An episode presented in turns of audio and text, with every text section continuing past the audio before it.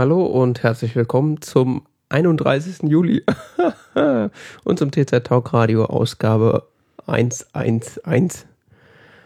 Äh, mein Name ist Jan David Gude und mit mir im Studio wie immer Johannes Heimann. Guten Abend. Der Laptop steht so weiter, ich sehe gar nichts. Das musst du wissen. Ja. Kannst ja auch ein Tischchen mitbringen. ich komme jetzt mit dem Tischchen. Jeder hat sein eigenes Tischchen. ah ja. War was? Ist was? Ist warm. Ist immer noch mal. Dabei war es die letzten Tage so schön kalt. so Frechheit. Wir hatten es ja letzte Woche schon davon, dass es immer nur dann heißt. Ja, Äh, genau, letztes Mal hatten wir es ja schon davon, dass es immer nur dann heiß ist, wenn wir Sendung machen. Ja. Es bleibt dabei. Es ist nur heiß, wenn wir Sendung machen. Ich wette in zwei Wochen. Montag, Dienstag, Mittwoch, es schüttet aus Kübeln. Minusgrade. Minusgrad. Am 8, am, am, am, am Donnerstag hat es dann mindestens 30 Grad. Ja. Es ist übrigens Donnerstag, wie immer. Äh, und wir sind vor der Zeit. Es ist äh, 19.10 Uhr. Ich wollte eigentlich um 19 Uhr anfangen, aber der Herr ist um 18.58 Uhr eingefallen, dass er noch ganz dringend aufs Klo muss. Ja, weil wir erst um CT anfangen. Wir fangen das Viertel nach an.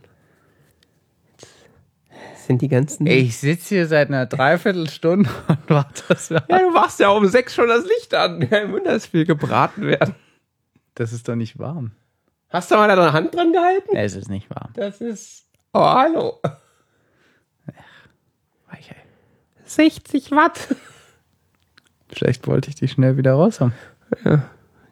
Da musst du jetzt aber beeilen, weil ich komme bald nicht mehr hoch. Äh, du kannst ja ruhig übernachten. Nee, danke. musst dich an die zwei Kater gewöhnen, die dann. Ich kuddel da mit den Fellknäueln. Deck mich dann mit denen zu, falls mir kalt werden sollte. Dir wird ja nicht kalt. Das Haus ist jetzt gut aufgewärmt vom Tag. Ja, Dir wird nicht kalt. nee, mir wird echt nicht kalt. Ja, Jan David. Wir haben uns hier zusammen getroffen. Ähm. Möchtest du was über deine Gefühle sagen? Ich habe gar nicht die Deckenlampe ausgemacht. Äh, ist ist deshalb so warm. Das ist der Übeltäter. Das wird sein. Die drei Funzel da oben. Das Die leuchten zwar nicht, aber die machen warm. ja, da wird die ganze Energie in Wärme Das umgewandelt. ganze Bild auch im Arsch. Das darf ich ja alles in Final Cut wieder ausbügeln. Quatsch. Die drei Funzel, das war, weißt du, das überblendet ist. Wir haben hier eine Sonne hängen. Die überblendet das doch Wir alles. können ja die Sonne wieder ausmachen, wenn sie zu warm ist. Ja, wenn wir auf Bildqualität scheißen, dann können wir auch das Fenster aufmachen. Machen wir halt mit so Atmo-Podcast. Haben wir sowieso schon. ja, wobei, das hat wahrscheinlich wieder keiner, weil auch Phonik und so. Auphonic. Auphonic. Ich hätte ja gern dieses Smart Speed, was in einem Overcast drin ist, für Auphonic. Das muss ja nicht technisch unmöglich sein. Ich meine, wenn er das, on, wenn auf Overcast on the fly so Pausen rauskürzt, Ja, aber das klingt dann wahrscheinlich auch weird.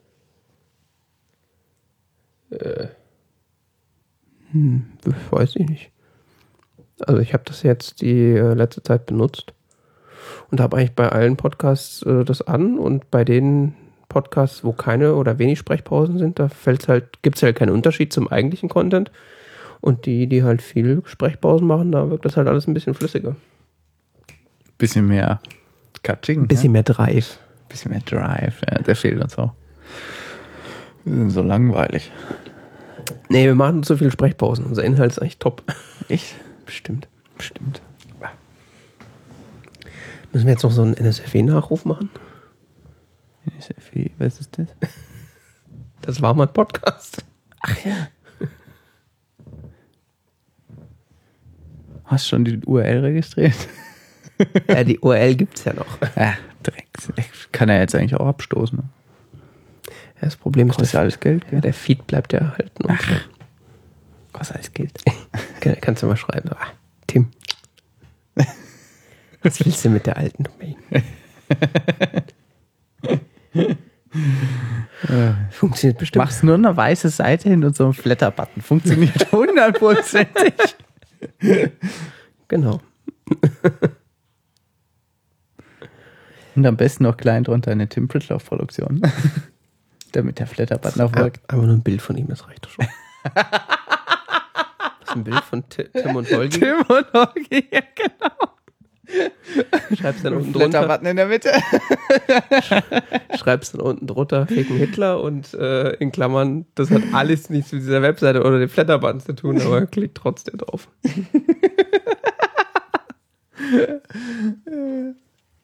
Da kommen bestimmt 4,80 Euro bei rum. Mindestens. Hast du die Domain kosten nach zwei Jahren wieder aus.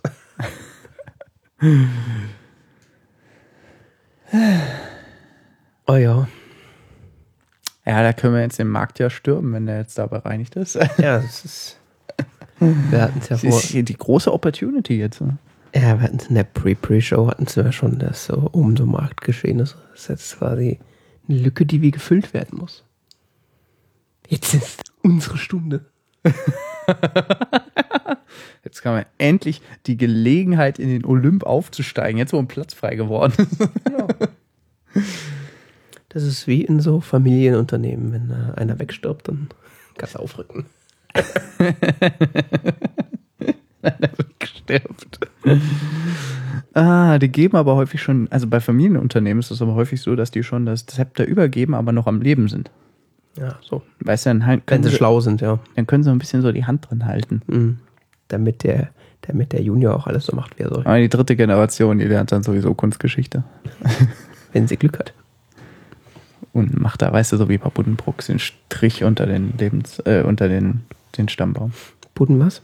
Bud Buddenbrooks. Ist das nicht dieses unglaublich dicke, langweilige Buch?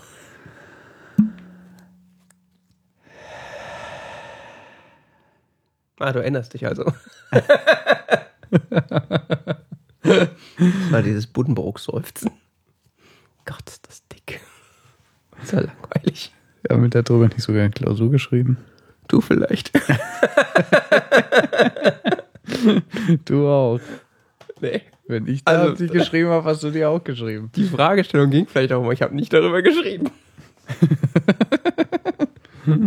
Hier auch. Ach, Buddenbrooks, das war mal Abiturthema, ja. Keine Ahnung. Nee, nee, das war schon abiturrelevant. Ja, ja, das, das war auch. Du erinnerst dich wohl nicht mehr an unsere Abiturprüfung, aber das war in unserer Abiturprüfung auch äh, zur Auswahl. Ja, zur Auswahl. Oder nee, es war Effi Briest. Das ist ja das gleiche in grün. Das ist, Nee, das, das ist, ist von Herrn genauso- Fontane. Ja, ja, aber das ist genauso langweilig, aber auf weniger Seiten. Aber es kommt dir trotzdem so vor, als wäre es so ein dickes Buch. Das ist eigentlich noch schlimmer.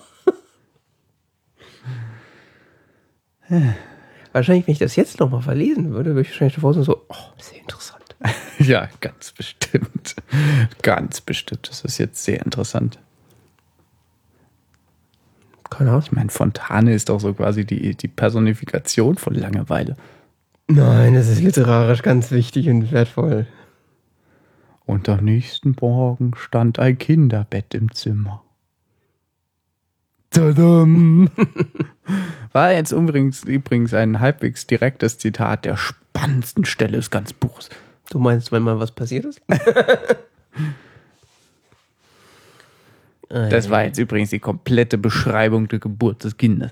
Du bist viel zu rebellisch.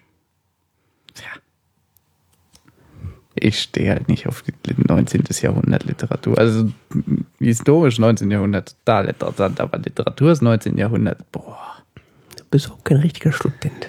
wer da drauf steht, wegen mir, aber ich hab's ja eher so mit dem modernen Schnickschnack da.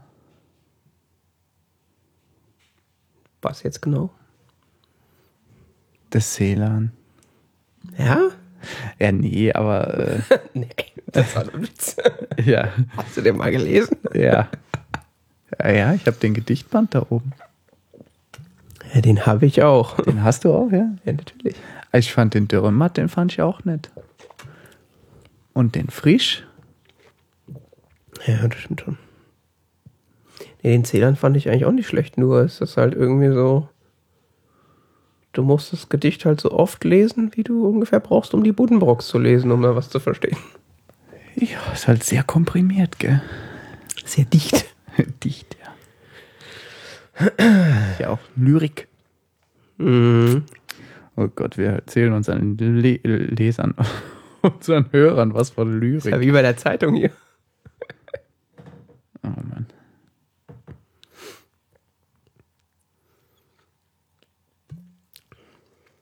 Tja. Dann fangst du mal mit dem ersten Thema an. Ach, das war jetzt eine Überleitung eben mit dem. Nee, die Überleitung war schon vor einer Viertelstunde, aber das hat nicht geklappt. Das habe ich nicht gerallt. Hm? Ja. Schade. Ja, die, die FATS. Was ist denn die FAZ? Das weiß ich auch nicht. Ein Konglomerat von Blogs, würde ich sagen. und, und die haben auch so ein Papierding. Wir haben auch so ein das- Papierding, was wir regelmäßig abwerfen. Ähm, keine Ahnung, wo das zuerst, das bekommt ihr, glaube ich, gar nicht. Was denn? Das ist da. Dieses äh, koffeinhaltige äh, Süßstoffgetränk. Ja. Äh, diese, die werfen auch so ein Blättchen ab, ja, die Frankfurter Allgemeine. Und die Frankfurter Allgemeine hat anscheinend jetzt einen neuen Feind entdeckt. Das sind äh, die Studenten.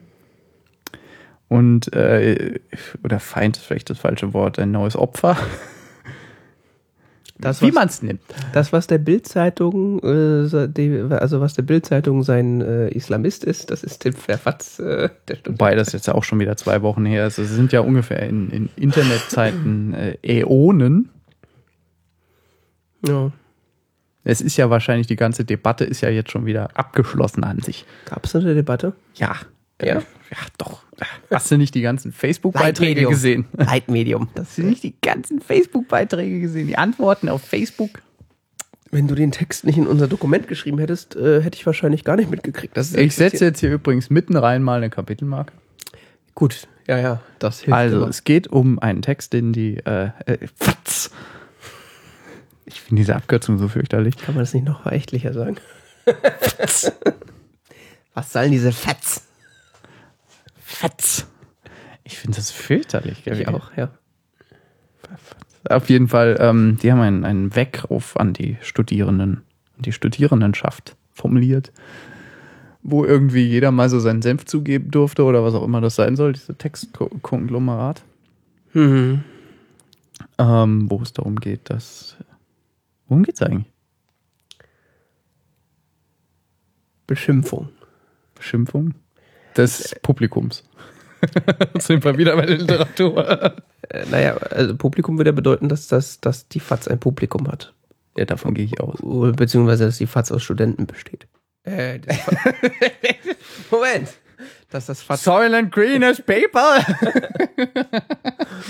dass das Publikum der FAZ aus Studenten besteht. So, darauf wollte ich hinaus. Äh, Das hätten sie sicher. Ja, bestimmt. Äh, was da drin steht, ja, das ist eine gute Frage. Also wie du schon gesagt hast, es ist ein Text, der eigentlich aus sieben Texten oder aus fünf Texten besteht. Und es sind jeweils irgendwie so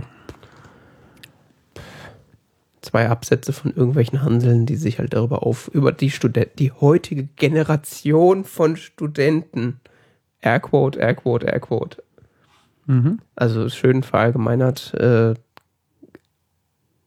sagt dieses äh, Textkonglomerat, äh, dass Studenten viel zu viel arbeiten müssen, nichts wissen, nicht argumentieren können, äh, vor allen Dingen nicht äh, äh, äh, mal irgendwie gegen den, gegen den Strom schwimmen Genau. können, äh, viel zu Genau. angepasst sind. Genau. Ähm, ja, das ist, ich, ich glaubte, eins der Hauptargumente war, dass die Studierenden zu angepasst sind und nicht rebellieren würden und nicht äh, und sich zu sehr auf das einlassen würden, was ihnen vorgegeben wird. Sie sind ängstlich, haben keinen Mut und sind so angepasst, sagen immer genau. Zu angepasst, ja. Sie sagen ständig genau. genau. ja. ähm, ich fand den Text irgendwie ein bisschen problematisch. Bisschen. ne? Und deshalb habe ich gedacht, ich hebe den mal in unsere Kuration. Dass wir ihn vor laufender Kamera zerreißen können. Zerreißen, weiß ich nicht. Zerreißen. Morgen steht's in der Fatz. Morgen steht's in der Bams. Der Bams. Ja, Das ist noch geilere Abkürzung, gell? Ja, es wird Bams. nicht, wird nicht besser. Ähm, Haben wir eigentlich schon eine Abkürzung? Man braucht jetzt eine Abkürzung. Nee. Taz. Ach, das ist schon belegt. Talkradio. T. Tezata. Ta, te, te, Tezar. te. Das ist schlecht mit den ganzen Konsonanten. Ja.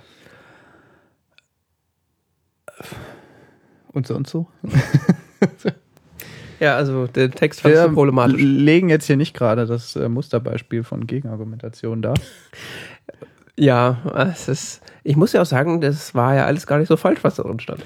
Ja, das ist das Problem an dem Text. Das ist irgendwie, kann man dem zustimmen, aber man kann auch nicht so richtig widersprechen. Das ist irgendwie das ist so schwammig. Also ich fand den problematisch in dem Sinne, dass da, ähm, dass er in gewisser Weise unreflektiert ist, weil ähm, einmal so, was viele kritisiert haben, dann ist ja, ihr zwängt uns doch in diese Rolle.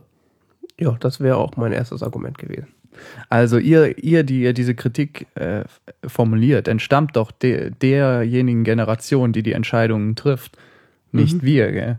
Wir sind ja quasi nur die, die es ausführen müssen, was ihr entscheidet. Ihr seid ja die und äh, wir sollen äh, jetzt dagegen rebellieren. Gell? Und dann sagen die ja, sagt die andere, die ältere Generation, so stellt sich das offensichtlich die Taz vor. Ähm, Fatz. die, die Fatz wegen mir. wegen mir auch die oder die Batz oder die Latz oder die Katz. ähm, das hast du mich ausgebracht. Sorry.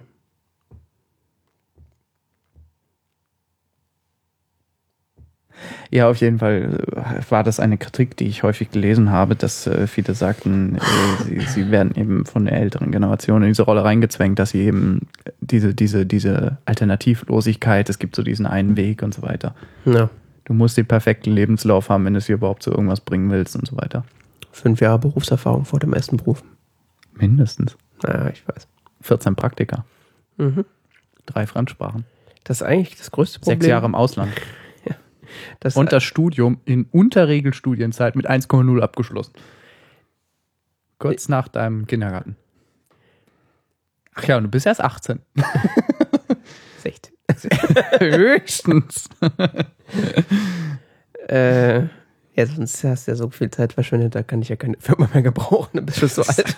Du bist schon so verbraucht. ja, Wenn man mit 14 nicht seinen ersten Burnout hat, dann macht man was falsch. Bitte? Wenn man mit 14 nicht schon seinen ersten Burnout hat, macht man was falsch. äh, klar. Nee, also was, was mein Hauptproblem, ja, was heißt Problem?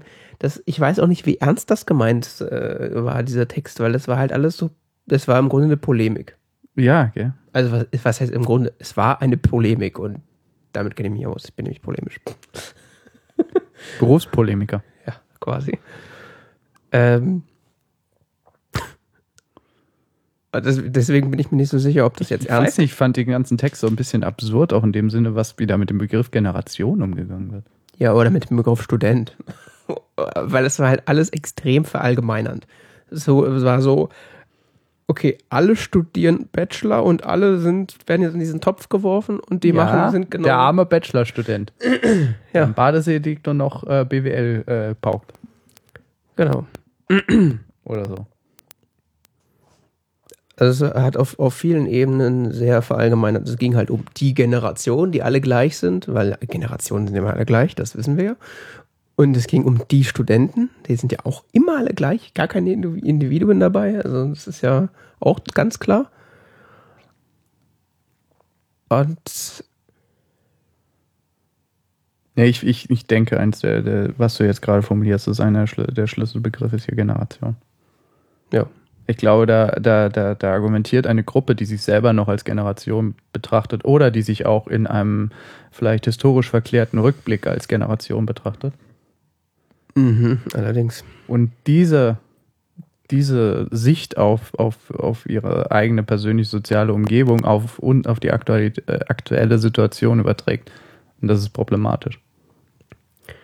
Ja, vor allen Dingen, man kann das halt auch überhaupt nicht vergleichen, was da so verargumentiert wird. Zum einen hast du halt, äh, Ja, nämlich die Frage, die sich stellt, ist, ob Generationen tatsächlich äh, in, in, äh, aktuell existieren oder ob das ein historisches Konstrukt ist, was im Nachhinein ja. gebildet wird.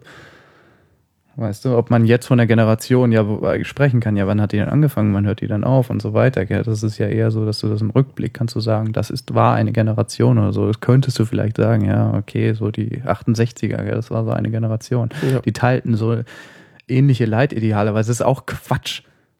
Weil du betrachtest dann wiederum eine ganz kleine Gruppe der deutschen Gesellschaft in dieser Zeit. Ja, vor allen Dingen. Und auch nur eine sehr elitäre, weil damals bei weitem nicht so große Prozent der Gesellschaft studiert haben als heute und so weiter.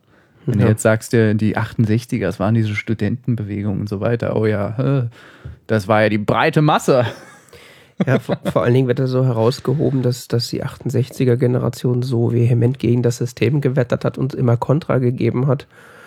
Wobei ich mich dann jetzt frage, liegt das daran, dass diese Generation so extrem auf Krawall gewickelt war oder liegt das daran, dass die äußeren Bedingungen nun mal so waren, dass man sich da irgendwie gegen wehren musste, weil man sonst nicht ertragen hat? Ja, ich glaube so, dass beides so vermischt.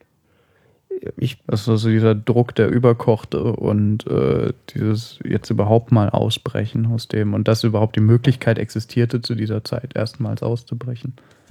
Ja, eben, weil es, so wie ich das verstehe, ist das ja so im Grunde so ist dieses Zusammenspiel aus jungen Leuten, die vom Krieg im Grunde nichts mehr wissen und das Aufeinandertreffen der Generation, die im Grunde den Krieg noch erlebt hat äh, und, ja, äh, und diese das auch Fragen noch, stelle, was, was, was ist denn da passiert? Und ja, was? und das dann auch noch in einer Zeit, wo man sich um andere Dinge nicht mehr so sorgen musste, wo so andere grundlegende Bedürfnisse dann relativ sicher befriedigt waren. Ja. Die Gesellschaft dann so so einen relativ steten Flux dann angenommen hat. So. Ja, das ja. ist, glaube ich, einfach ein Zusammenspiel von ganz vielen verschiedenen Dingen. Auch diese, äh, was, ähm, was dann auch später mit der, mit der RAF-Geschichte und so weiter dann. Äh, oh, oh, oh, da wird es kompliziert, pass auf. Nee, aber was ja, die, was ja so einer dieser Antriebe der RAF waren ja diese ver, verkrusteten Strukturen, die eben noch aus der Nazi-Zeit im Grunde rübergerettet wurden ins neue Deutschland. So wie ich das verstehe. Ja, das war so eine der Grundbedingungen auch der 68er in ja. Deutschland. Ja das, ja, das meine ich ja. Das geht ja alles so Hand in Hand. Die RAF ist dann wiederum eine Radikalisierung dieser Bewegung. Ja, und da jetzt halt dieses Gejammer in diesem Artikel, ja, ihr seid gar nicht mehr, ihr gibt gar keinen Kontra. Tut mir leid, dass wir in einem reichsten Land der Welt leben. und uns quasi nicht Sorgen machen müssen. Ist ja auch blöd hier. Können wir nicht mal hier ein bisschen, also. Außerdem. Ja, und gleichzeitig werden wir, also wenn wir jetzt mal von uns als Altersgeneration sprechen, als junge Stud als Studierende, gell, sagen wir mal so, die zwischen 20 und 30 sind, ähm, ja auch in diese, in, in leben wir in einer Welt, wo es heißt, alles ist alternativlos und so weiter. Gell? Also, ja. So wie wir es jetzt machen, ist es perfekt, weil wir sind reich.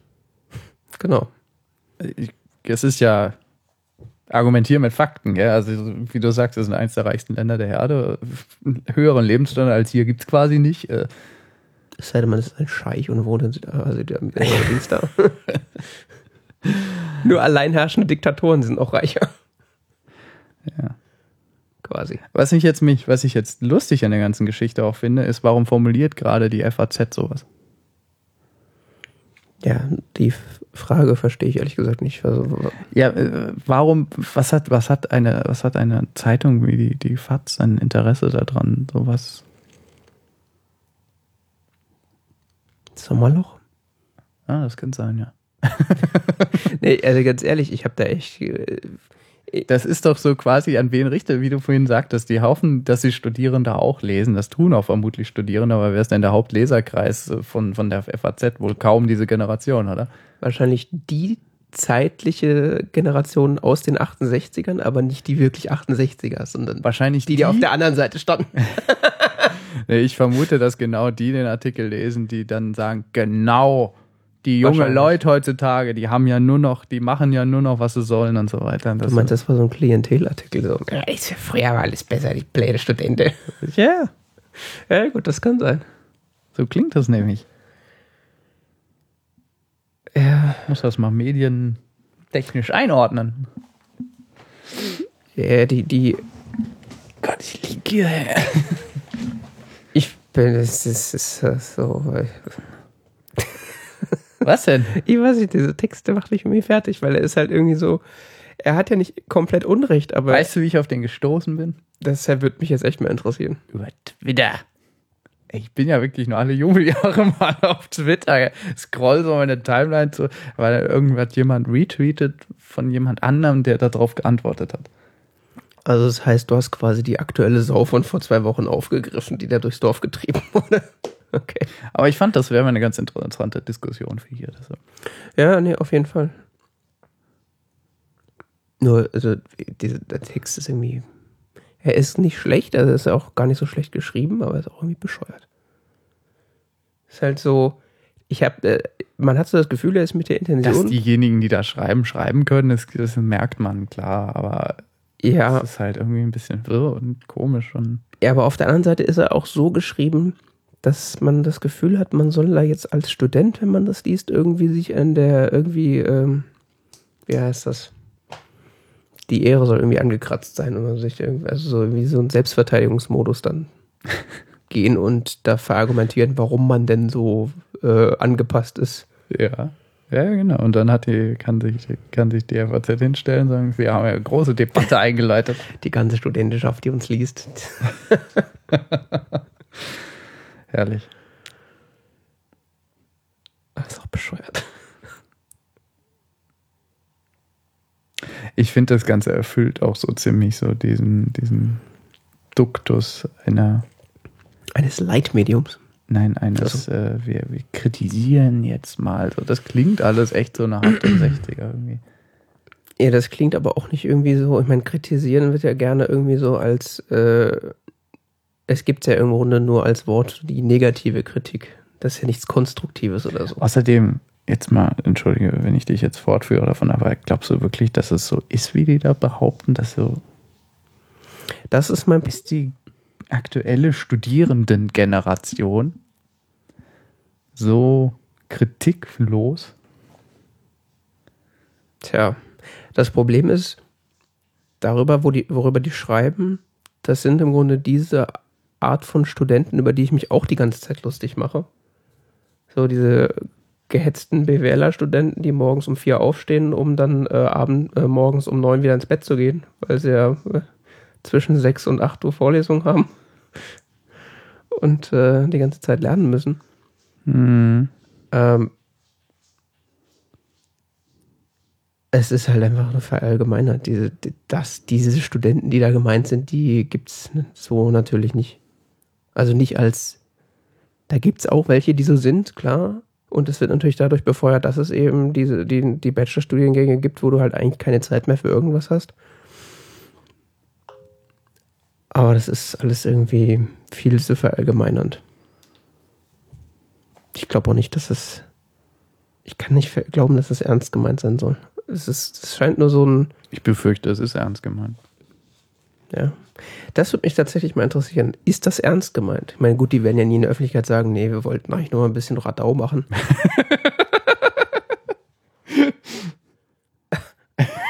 Wir wollten mal ein bisschen Radau.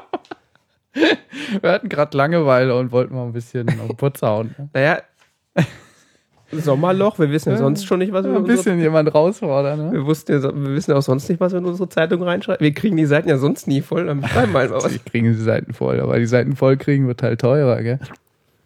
Na, Das kannst du nicht mehr aufwiegen mit Werbung und es muss halt irgendwie Reichweite erzeugen. Ja, vielleicht. Ziemlich absurd.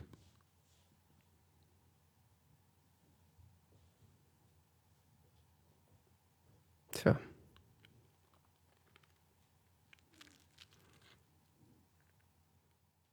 Hier wäre jetzt Smart Speed nicht schlecht. Äh,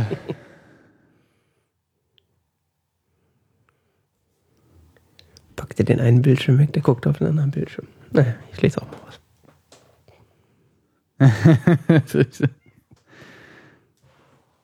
ähm, entschuldige, ich werde hier von allen möglichen Reizen abgelenkt. Wenn es nicht der Laptop ist, dann sind es die Katzen. Ja, hörst du es nicht? Ja, natürlich. Ach, ist so furchtbar.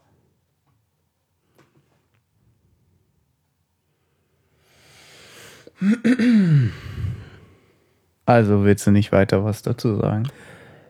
Ich glaube, ich habe alles gesagt. Was hast du gesagt? Naja gut, gehen wir weiter. Ähm,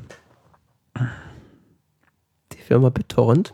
ja, seitdem ähm, man ja jetzt mit dem NSA und so hat man ja jetzt Schiss und äh, man, äh, man kommuniziert ja jetzt neuerdings sicher. Ja, ja. Sicher? Sicher, sicher? Hat sich jetzt schon Zeichensprache auf WhatsApp ausgedacht. Echt? Keine Ahnung. Soweit ich weiß, äh, konsu äh, konsumieren. Kommuniziert unsere Generation weiterhin per WhatsApp und war vollkommen unverschlüsselt und schreit es in alle Welt heraus, regt sich aber fürchterlich drüber auf über diesen Kram mit dem NSA. Nee, WhatsApp ist doch jetzt verschlüsselt. Echt? Ja, ja, die sind, waren schon lange verschlüsselt. Das kann halt nur jeder Depp aufmachen. Ja, wenn das verschlüsselt ist, dann ist ja okay. Das ist ja, er sollte ja sicher sein, wenn es verschlüsselt Ich ist. glaube, es ist halt mit deiner E-Mail verschlüsselt oder mit deiner Handynummer oder so. Ähm, auf jeden Fall äh, drängen neue Kommunikationsprodukte auf den Markt. Unter anderem von der Firma BitTorrent, wie du schon sagtest. Ja, die Firma BitTorrent, die ähm, bisher Aufsehen erregt hat durch ihren Synchronisations durch ihre Synchronisat Synchronisationssoftware, nämlich BitTorrent Sync, äh, was wiederum auf dem BitTorrent-Protokoll aufbaut, äh, äh, was viele wahrscheinlich vom Game of Thrones Laden kennen. Also dezentrales äh, Linux-Distribution runterladen. ja, ja, ah, ja, genau. Äh, und genau, da gibt es jetzt, äh, oder ist jetzt gerade eine Pre-Alpha-Version eines äh, Text-Chat-Clients äh, rausgefallen, ähm, der da heißt Bleep. Und äh, den gibt es bisher nur für Windows 7 und 8, wenn ich das richtig verstanden habe. Mhm. Und ja, äh, baut eh auch genau auf dem Protokoll auf, ist also dezentral. Äh, es gibt keinen Server, über den das läuft, sondern halt über die, die Cloud der Clients, die das benutzen. Und ähm, So ein dezentrales Kommunikationsnetzwerk. richtig, für den, für das du aber auch keinen Server brauchst. Also wenn, wenn, wenn das. Dezentral. Das meinte ich mit serverlos. Ja, okay. Ja, okay. Jabba ist auch dezentral, hat aber Server. Ja, stimmt. Also dezentral serverlos. Muss man beides sagen. Wenn es denn serverlos ist, da bin ich mir gerade gar nicht so sicher, weil äh, BitTorrent an sich ist ja auch nicht zwangsweise serverlos. Es geht zwar mittlerweile, glaube ich, ohne mit den ich Magnet-Links glaube, das, und so. das blieb geht auch ohne. ja. Wir werden sehen, auf jeden Fall. Ist- müssen wir nochmal nachgehen. Ist auch egal, es ist auf jeden Fall nicht dafür ausgelegt, dass jeder seinen eigenen Server hat, so wie bei Jabba. Also da ist ja die eigentliche Idee, dass man sich so zusammenfindet und je, jede, jede Gruppe so seinen eigenen Server hostet und die dann über, untereinander kommunizieren. Und äh, das ist halt so, das kommuniziert halt alles miteinander automatisch. Ähm, ich weiß nicht, wie gut es funktioniert, weil ich habe kein Windows-Gerät. Äh, und man kommt auch momentan nur per Einladung äh, da rein. Wie gesagt, ist halt Pre-Alpha. Aber ich finde es halt äh, ziemlich interessant. Vor allen Dingen würde mich dann mal interessieren, wie gut das funktioniert, weil ähm, gerade da es, wie ich jetzt behaupte, äh, serverlos ist, hat man dann ja in so dezentralen Gebilden immer das Problem, dass sich die Informationen nicht gleich schnell in alle Richtungen verteilt. Also das heißt, wie gut Ja, funktioniert, äh, ist es dann Instant Messaging oder ist es dann so, ich schreibe was und es kommt dann so die nächsten fünf Minuten an? Oder die, ist ja egal, ob das fünf, fünf äh, Minuten sind oder 30 Sekunden, aber es, so eine Dauer ist halt äh, ziemlich nervig, gerade bei so Instant Messaging. Also bei iMessage, What, iMessage, WhatsApp und den ganzen Gedöns, da weiß ich halt, das kommt, wenn da das kleine Häkchen ist oder so, dann weiß ich, das ist auf dem Gerät angekommen oder Mhm. steht da zugestellt, Mhm. weil das eben über einen zentralen Server läuft.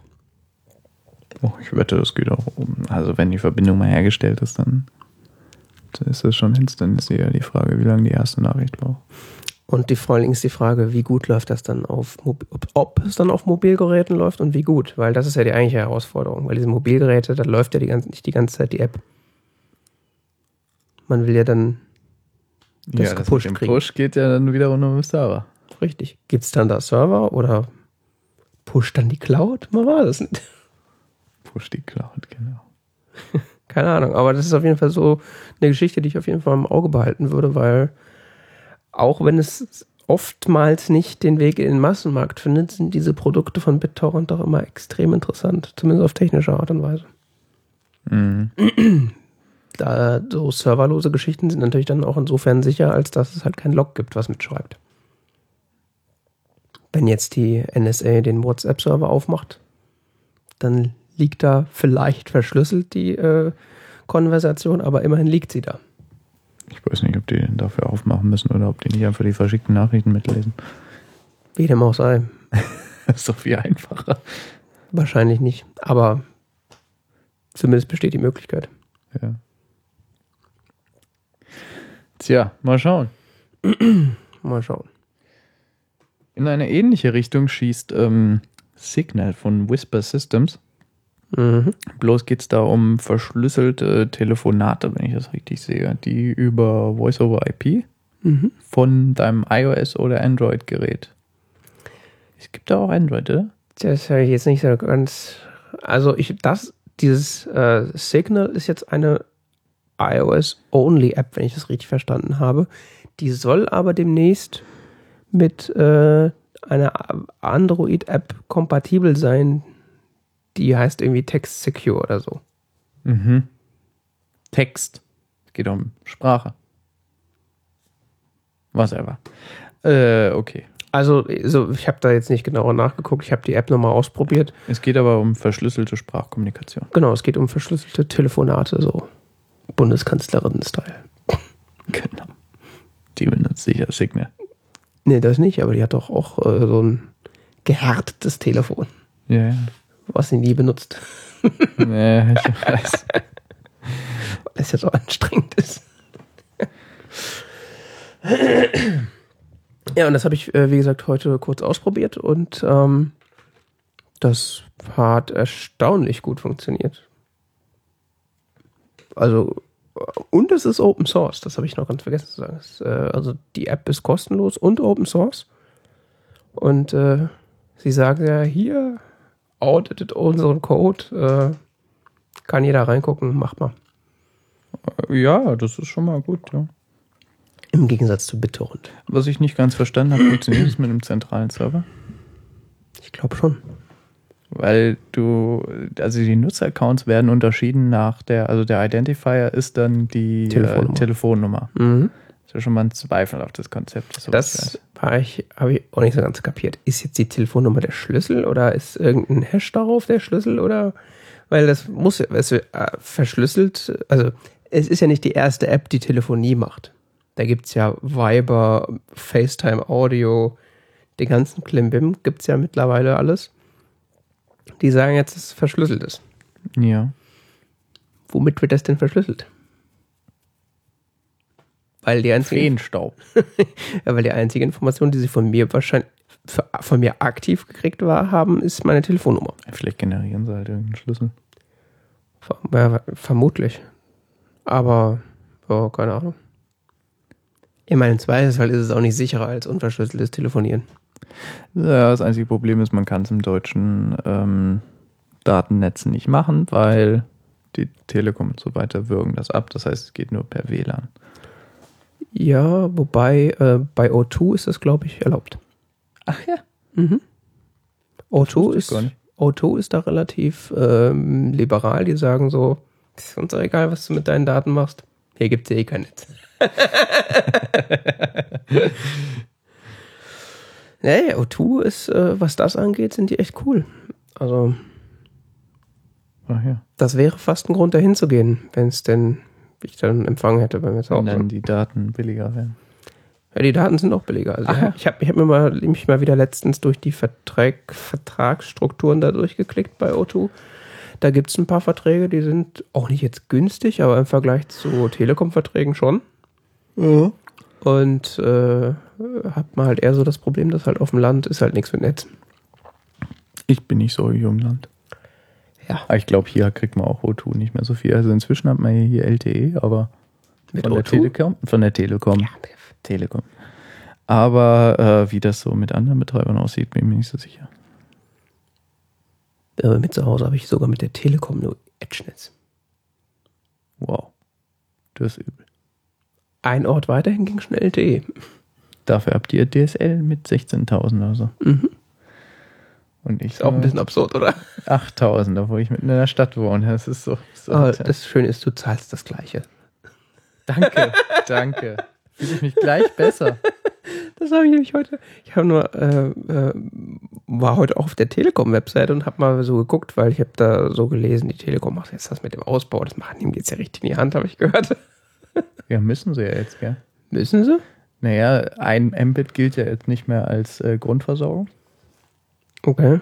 Gilt ja jetzt äh, 50, nee, 40 Mbit oder, oder 30, 30 glaube ich. 30 Mbit gilt jetzt als Grundversorgung. Das wurde erhöht Von wem? Wann? von der Bundesnetzagentur. Und das interessiert die Telekom, weil? Weil die irgendwie, wenn die, ich habe es nicht so ganz genau verstanden, wie jetzt der rechtliche Zusammenhang ist, aber es heißt schon, dass sie langfristig dann doch jetzt mal ein bisschen ausbauen müssen, weil Ja, weil ich habe dann nämlich äh, heute. Also sie können jetzt nicht mehr behaupten, äh, die haben doch Breitbandanschluss, wenn man nur ein Mbit hat. Sie können erst behaupten, da ist Breitbandanschluss zur Verfügung, wenn es 30 Mbit sind. Also.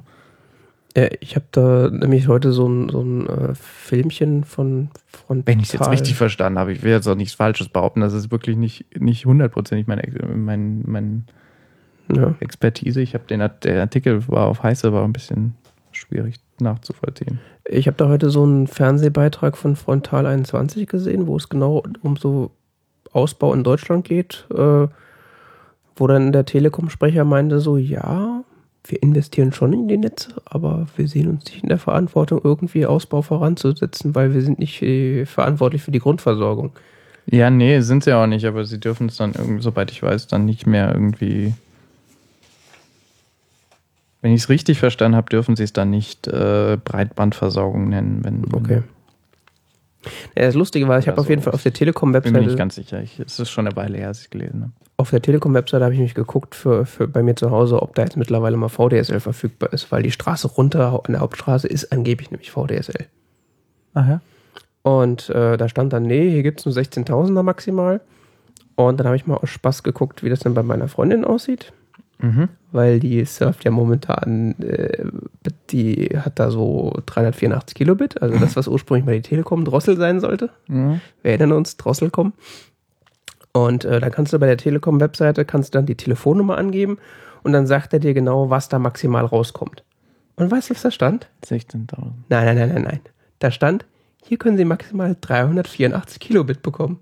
Bei euch? Nein, nein, Oder bei meiner. Ja, okay. Und? Das Kriegen heißt, sie auch. Ja, aber die zahlen für 6000er. Ja.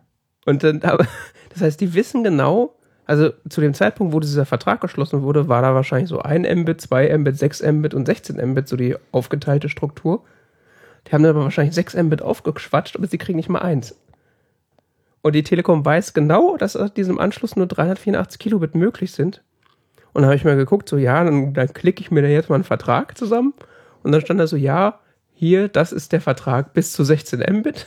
Mhm. Das, das es heißt, gibt keine niedrigeren Stufen, das kostet alles das Gleiche. das ist so geil. Ja. Diese, du zahlst genau den gleichen Scheiß für alles. Ob Richtig. du jetzt da Ob du da 48 jetzt Kilobyte runterkriegst. Ob du jetzt die Pakete einzeln abklatschen kannst, die da durchkommen, oder ob du 16 Mbit hast, das ist egal, das kostet immer das Gleiche. ist unfassbar. Ja, dann, äh, Was hast du denn gedacht? naja, ich weiß ja schon. Telekom zeigt sich dann so kulant und reduziert dann deinen Preis. Ja, das finde ich schon mal irgendwie angebracht. Ja, angebracht ist nicht, was in Verträgen steht. Ich meine, diese, diese, diese Formulierung, dass das mit bis zu 16 Gigabyte, dass das dann auch mal 12 Mbit sein können oder nur 10. 16 Mbit, nicht 16 Gigabyte.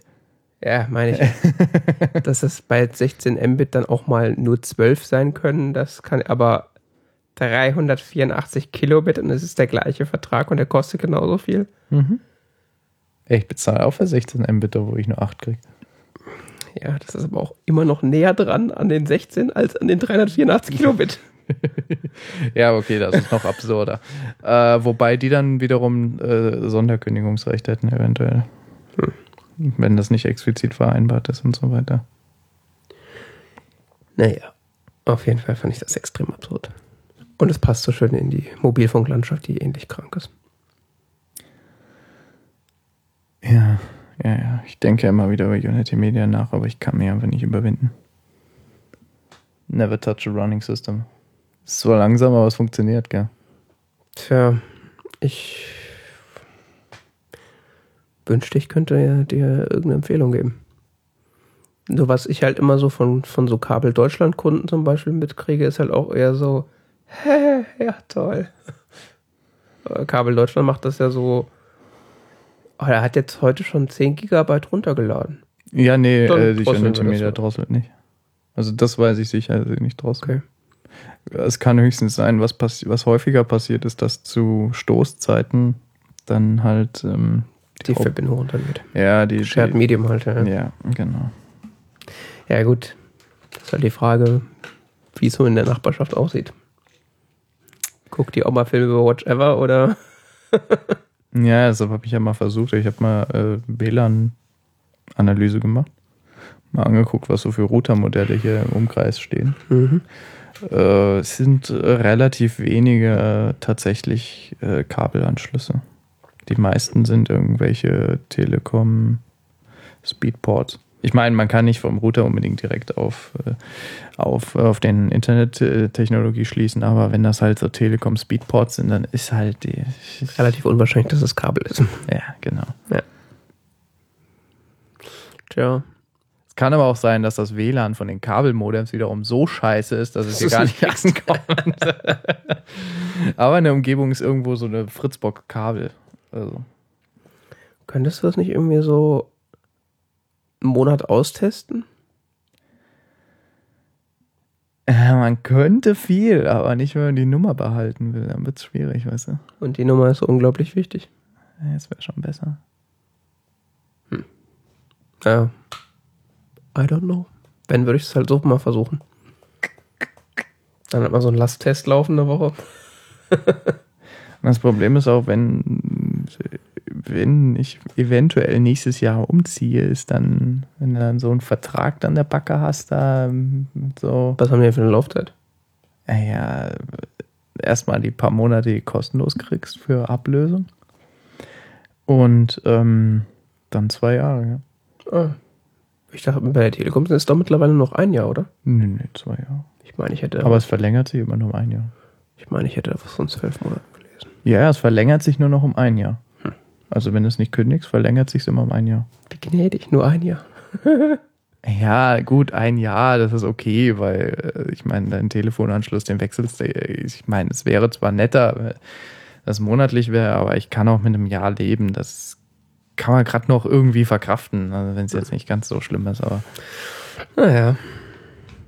kommt drauf an. Ich meine, man kann auch irgendwie mit 8 Mbit leben, das geht schon. Man kann halt auch durch den Strohhalm atmen. Was? Man kann halt auch durch den Strohhalm atmen, würde der Tim jetzt sagen. Ja, aber es ist halt ein gewisses. Es ist halt ein gewisses Risiko. Und wenn ich dieses Risiko nicht möchte, dann müsste ich ein finanzielles Risiko eingehen. Und das wiederum möchte ich auch nicht. Also, Klar. ich meine, ich könnte auch beide parallel klicken, aber das kann ich mir halt nicht leisten. Das will ich am liebsten machen. So macht man das ja heute. Man hat ja heute zwei Anschlüsse. Ja, ich würde das echt gerne machen. Ich meine schon allein als Ausfallsicherheit. Ja, eben. Ja, klar. Ist doch. Ich meine, so wackelig wie Internet immer noch ist. Ne? Man hat ja auch äh, Kann sich auf nichts verlassen, ja. schon. Das Wasser kommt ja immer wieder rein. Das, da kannst du aber was zurücklegen für schlechte Zeiten. Oder? Weg ist weg. ja. Okay. So, durchrechnen. Voll, vollko vollkommen vom Thema abgeglitten. Gleiten wir doch einfach ins nächste Thema. Genau.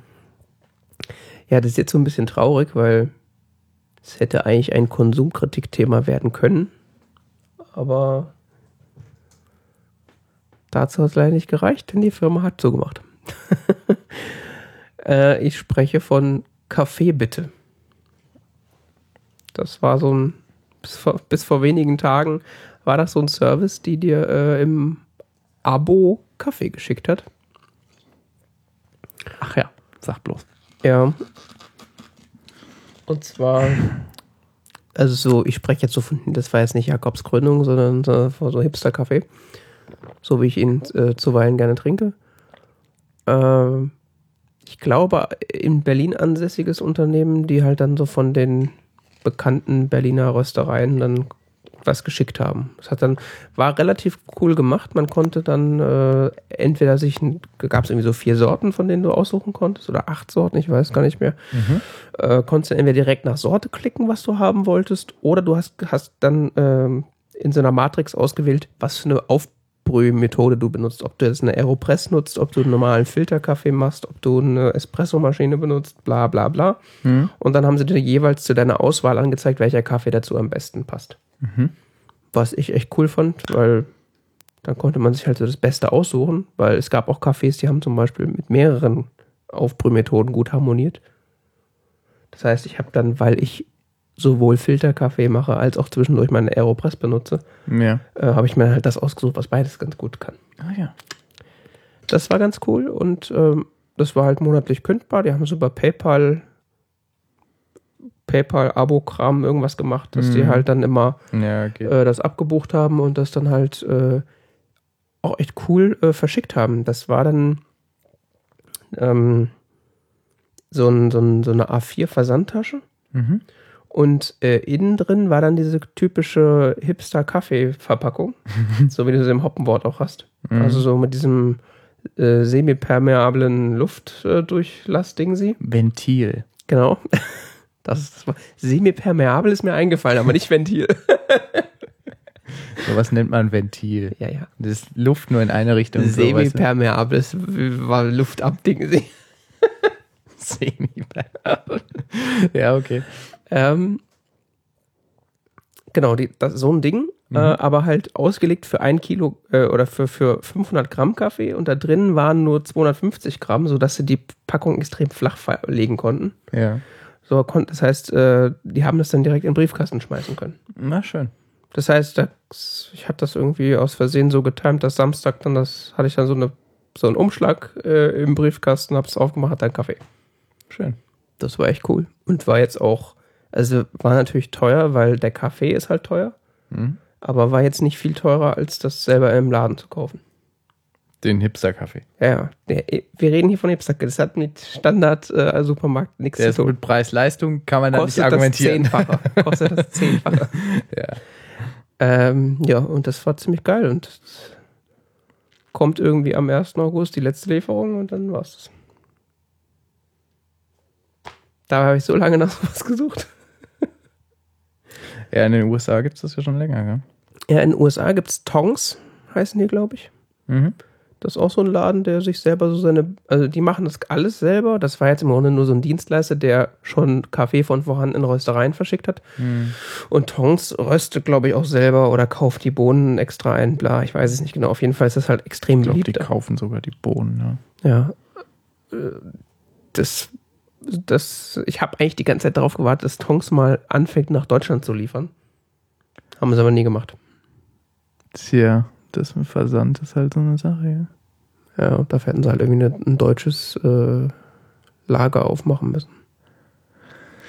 Logistik kann bald ins Geld gehen. Ja, klar. Ja. Dann musst du eine bestimmte Größe überschreiten, damit sich diese Ausbaustufe wiederum lohnt. Wie die ja auch da bei Kaffee bitte ähm, argumentieren, dass eben das müsste noch deutlich mehr wachsen, dass das für sie auch Geld abwirft. Ja, ja, klar. Und so lohnt sich das halt nicht. So Kleinkram lohnt sich halt erst ab einer gewissen Stückzahl und äh, da musst du dann wiederum auch investieren und so weiter. Das ist halt sehr kompliziert. Allerdings. Ja, ich verstehe das ja schon, äh, Ja, das ist ein schwieriges das so Business. Also, warum das so gelaufen ist, wie es gelaufen ist. Aber ich finde es halt schade, weil ja. da hatte ich mich gerade dran gewöhnt. Kann da bitte jemand anderes aufmachen? Jan David braucht Kaffee. Ja, echt jetzt mal. Was mache ich denn jetzt? Muss ich jetzt wieder in den Laden gehen? Jetzt fährst mit deinem Hipster, äh, äh, wie sagt man, ähm, Single Speed?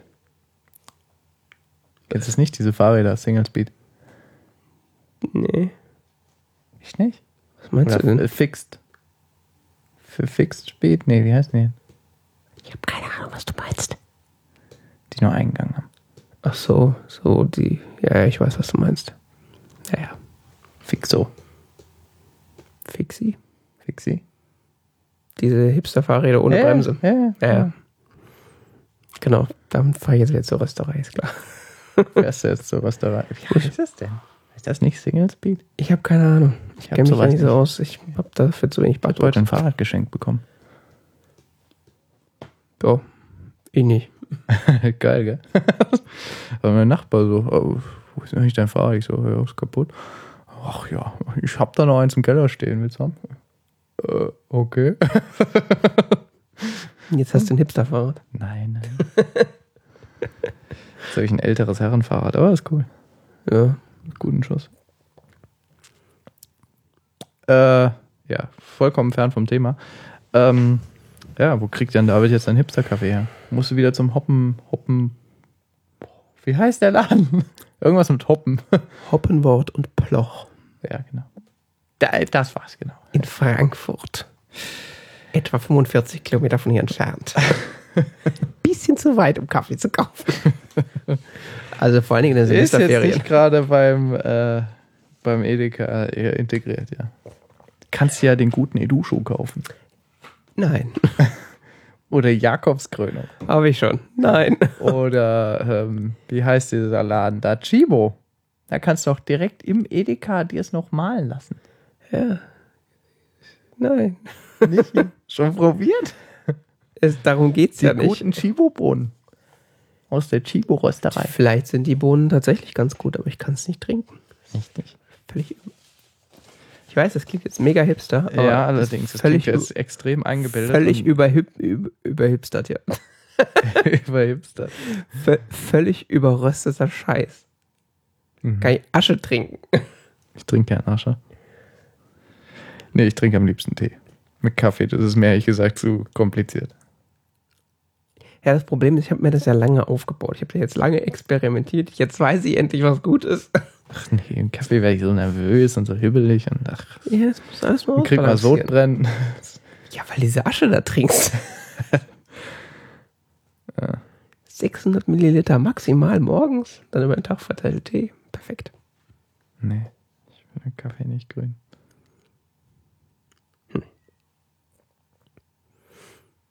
Naja. Dann, Ich bleib so ein Teetrinker, tut mir leid. ich bin ja nach wie vor auch Teetrinker. Also ich trinke mehr, immer noch mehr Tee als Kaffee. Nur, Mhm. ich mag das morgens Kaffee zu trinken. Ja, klar, natürlich. Ich trinke nur jetzt nicht gerade Tee, weil es heiß. Oh, du. Nee, jetzt, hier in diesem Moment. Ach so, ja. Ähm, wobei es ja auch lustig ist, dass wir behaupten, dass äh, Kaffee kompliziert ist und Tee äh, einfach. Kaffee ist kompliziert. Du hast schon recht. Ich würde ja mal sagen, dass die meisten Leute eher es andersrum sagen. Weil Tee, da gibt es ja tausende Sorten. Kaffee, ja, nimmst du Kaffee und dann Kaffeemaschine. Da gibt es nur drei. Itujo, Chibo und das andere. das Goldene, da muss ich mal die Werbung machen. Genau. Kennst du? Gänse? Gänse? nee, kennst du nicht da, wo, wo, wo äh, sie dann immer dieses, dieses, dieses ältere ha Gebäude zeigen und äh, Ach, du meinst Dallmayr Prodomo? Genau. Bum, bum, bum, bum, bum, bum. Oh, geh mal. Habe ich auch probiert. Ist auch Dreck. Ganz 100% ehrlich, ich habe den gekauft und ich habe den, den vom Lidl gekauft. Ich konnte keinen Unterschied feststellen. Doch, die Verpackung ist schön. Ja, nee, ich fülle dann jetzt auch im Institut immer den vom Lidl rein. Das hat sich auch noch keiner beschwert. Man hört halt immer die Musik, wenn man das aufbrüht.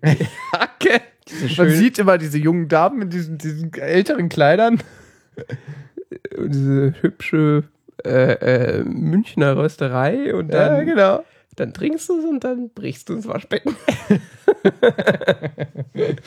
Und das ist sogar noch der gute, gell? Ich glaube, da gibt es keinen Unterschied. Na doch. Ich glaube, wir haben uns jetzt genug äh, Feinde gemacht, was Kaffee angeht. Trink G. Trink, trink Tee, verdammt nochmal. Ah.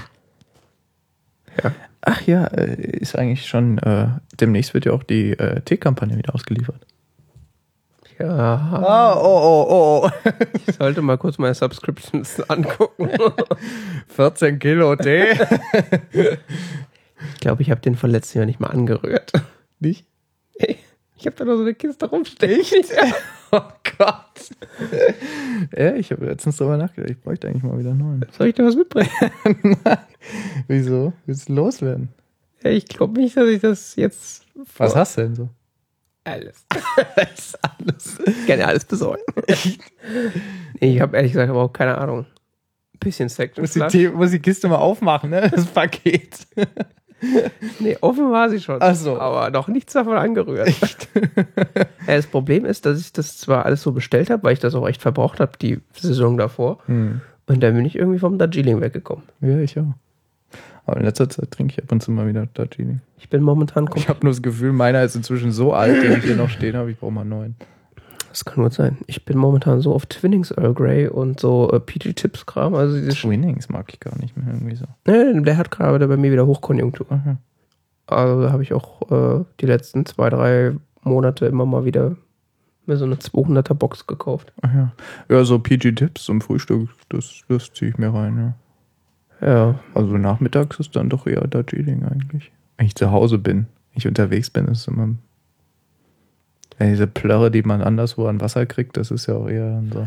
Ja, unterwegs hast du sowieso generell schon mal ein Problem, weil es gibt keine vernünftigen Brühmöglichkeiten. Es gibt keinen vernünftigen Tee.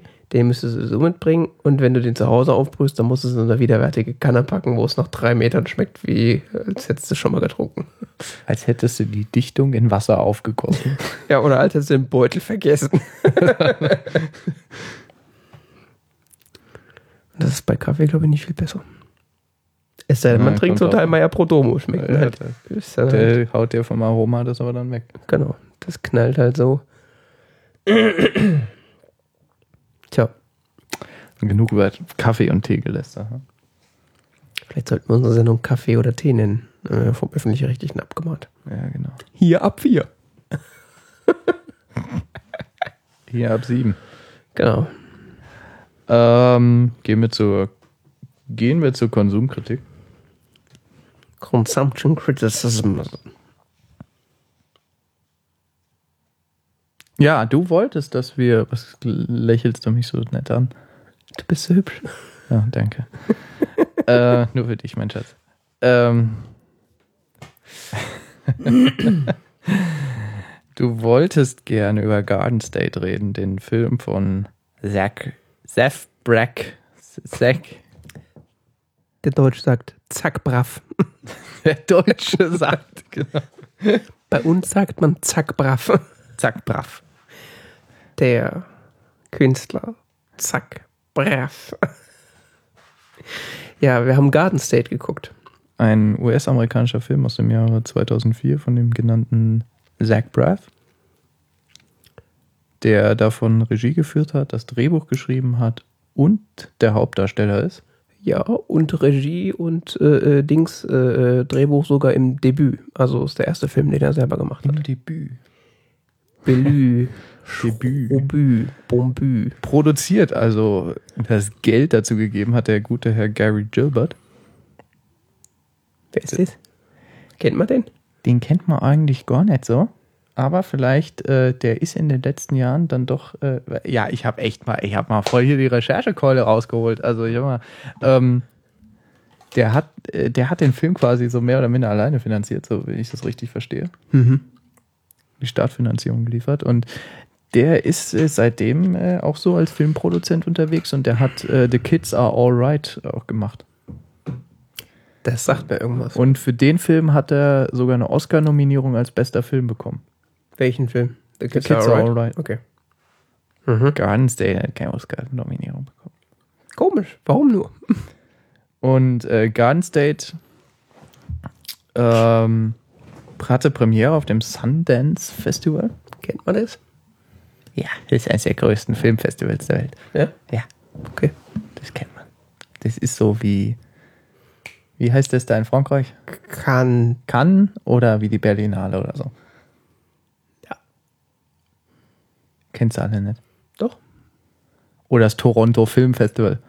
Doch. Das kennst du? Mhm. Wow. Jetzt bin ich echt von so. Also, Bist du Filmwissenschaftler? Vielleicht. Ja. Man weiß ja nicht so genau. Im Hobby. privat. Privat. Anscheinend ja schon. Ruckzuck ist mal Film. Ähm, naja, der auf jeden Fall in Sundance wurde er präsentiert und daraufhin äh, gab es dann nochmal Kohle, um den äh, tatsächlich auch in die Kinos zu bringen. Äh, da hat sich dann Danny DeVito zum Beispiel auch hervorgetan. Als Geldgeber. Ja. Jetzt nur mal so um Personenkreis einzuordnen, der da äh, mit drum war. Und äh, Zach Braff hat einen Grammy für den Soundtrack bekommen. Für die Zusammenstellung. Für die Zusammenstellung des Soundtracks hat er einen Grammy bekommen, ja. Dafür kriegt man Grammy. Er kriegt für alles einen Grammy. Das wurde schon bei den Simpsons in den 90ern verarscht. Oh, ein Grammy, ja. Pff. Okay. Ich dachte mir, Grammy wäre so. So der Oscar quasi. Weißt du, wie viele. Kategorien der vergeben wird? So ungefähr, ich glaube, in 400 Kategorien. Jeder darf mal. Okay. Nee, es ist schon, also es ist schon ein Preis, aber es ist halt eher so unter Eh. Freunden und äh, vor allen Dingen gibt 40 Kategorien. Ich meine, das ist ja fast eine Würdigung für Remix-Künstler, so, wenn man für diese Zusammenstellung von Musik quasi einen Grammy kriegen kann. Aber Ich weiß, dass er für die Zusammenstellung des Soundtracks einen Grammy bekommen hat. Für welche Kategorie das nun genau ist, weiß ich nicht. Ist ja auch wurscht. Äh, wie du sagst, das war das äh, Drehbuchdebüt von Zachariah Mach's doch nicht komplizierter. Das ist Zach Braff, zack, brav. der ja in den 2000ern berühmt geworden ist durch Scrubs in der Hauptdarsteller. Von, hat da den JD gespielt. Ähm, und äh, der Film ist zum Teil autobiografisch. Oh, das wusste ich nicht. Also Zach Braff hat gesagt, er hat das, er hat das Drehbuch in einer schweren Zeit seines Lebens gespielt, äh, geschrieben, als er depressiv war, als er Kellner war und äh, sich sehr einsam gefühlt hat. Und äh, der Film wurde zum größten Teil in seiner Heimatstadt gedreht. In, New, in South Orange, New Jersey. Hm. Oh, jetzt gibt alles Sinn. Nö, das nicht, aber ist interessant. ja. Und er meinte, er hat versucht, eines der Themen, die er versucht hat zu verarbeiten, war, dass, äh, dass er damals so gedacht hat, an, als er so Heimweh empfunden hat, an eine Welt, die eigentlich so nie existiert hat. Mhm. Also er war dieser junge, nicht erfolgreiche Schauspieler, der gekellnert hat und sich einsam gefühlt hat und depressiv war und nicht wusste, wohin in seinem Leben. Stimmt, den Film kellnert er jetzt, fällt mir jetzt das wieder ein. Ja, und in dem Film spielt Zach Braff den Andrew Lodgman. Ja. Willst du auch mal was sagen? Weiß nicht. Ich bin gerade so drin. Wie viel steht da noch? Da steht eigentlich jetzt nicht mehr viel. Ähm, der eben dieser einsame, depressive Kellner ist, der eigentlich äh, Schauspieler ist. Auch so ein paar Engagements hatte, aber irgendwie nicht so wirklich gerade erfolgreich ist. Mhm. Und äh, seine Mutter stirbt, woraufhin er in seine Heimatstadt zurückkehrt. Jo. Und da äh, in seiner Heimatstadt, Auf viele skurrile Menschen trifft. ja, allerdings, unter anderem seine Familie. Ja. Und, äh, Unter anderem seinem Vater, gespielt von Ian Holm. und Schulfreunde oder, oder ehemalige Schulfreunde und ich weiß gar nicht, diese, die, diese Sam, die von Natalie Portman gespielt wird, ist das auch eine Schulfreundin oder er, trifft er die zum ersten Mal? Die trifft er zum ersten Mal. Ja, genau, stimmt, die treffen sich da ja im Krankenhaus oder was das ist. Das ist so ein, so ein, das ist ein Psychiater. Also es ist ein, ja, es ist ein Psychiater, Neurologe. Achso, das war so eine Praxis, genau. Ja. Das fand ich so geil. Die Praxis, gell, wo er dann in der Praxis ist und da sind diese ganzen Urkunden von irgendwelchen Colleges und Zertifikate an der Wand, gell, bis hin zur Decke und dann war noch eins an der Decke. Das fand ich geil. So dieses eine an der Decke, das hat dem Ganzen noch so die, so die Kirsche auf die Sahne oben drauf gesetzt. Das so komplette Wand voll mit Zertifikaten und Also die Zertifikate habe ich im Kopf, aber das ist der Decking. so, so. Er guckt dann so hoch, geht die Kamera so hoch und dann ist so, so wirklich bis zur, bis zur Kante oben und dann ist so eins an der Decke. Oder ist es bei seinem Vater, bei einem von beiden? Ich glaube, ich glaube, es ist bei dem Psychiater. Ich glaube auch, dass es beim Psychiater ist. Weil den, den Vater sieht man ja nicht irgendwie in der Praxis oder so. Dem Vater sieht man auch mal, das ist, wie gesagt, gespielt von Sir Ian. Ist das auch bekannt? Also Ja, Ian Holm ist schon ein bekannter britischer Schauspieler. ähm, KBI, glaube ich. ich bin mir nicht so sicher. Ist ja nicht so wichtig. Ähm, auf jeden Fall, ähm, äh, der ist auch Psychiater. Und der hat seinen Sohn nach einem tragischen Unfall äh, der Mutter vollgestopft mit äh, Psychopharmaka, um äh, irgendwie das Familienglück so mit wiederherzustellen. Ja, was nämlich und Andrew kommt jetzt äh, nach Hause und äh, nimmt einfach äh, seine Tabletten nicht mehr, seitdem er erfahren hat, dass seine Mutter gestorben ist. Ja, was eher hilfreich ist, hat man das Gefühl. Ja, er formuliert ja, dass die Tabletten seine Gefühle abgetötet hätten. Wo auch die Frage im Raum steht, ob er jemals diese Tabletten überhaupt benötigt hat. Ich hatte eher das Gefühl, dass das ganz klar heraus, daraus hervorgeht, dass er die nicht gebraucht hat. Ja, ja, eben. ja, ja, eben. Zumindest glaubt er, dass er sie nie gebraucht hat. Das sagt er auch, glaube ich. Mhm.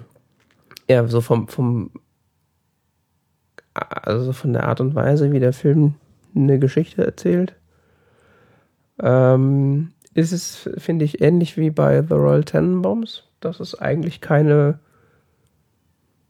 extrem ausgearbeitete Story oder so gibt?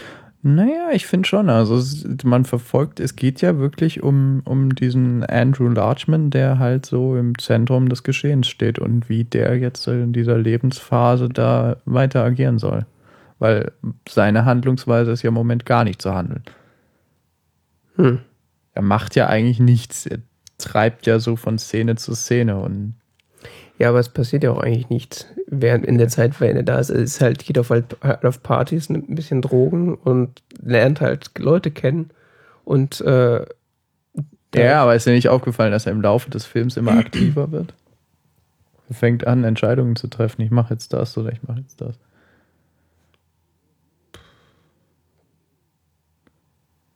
Zum Beispiel konfrontiert er seinen Vater. Ja.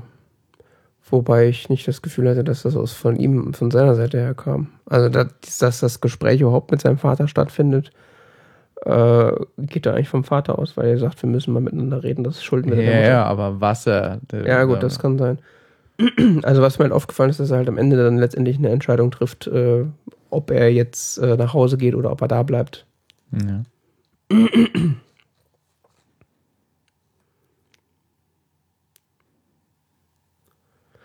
Aber irgendwie, also alles in allem war das schon irgendwie so. Gut, ich habe den Film auch ehrlich gesagt zum zweiten Mal schon gesehen. Beim ersten Mal saß ich auch davor. Äh, was?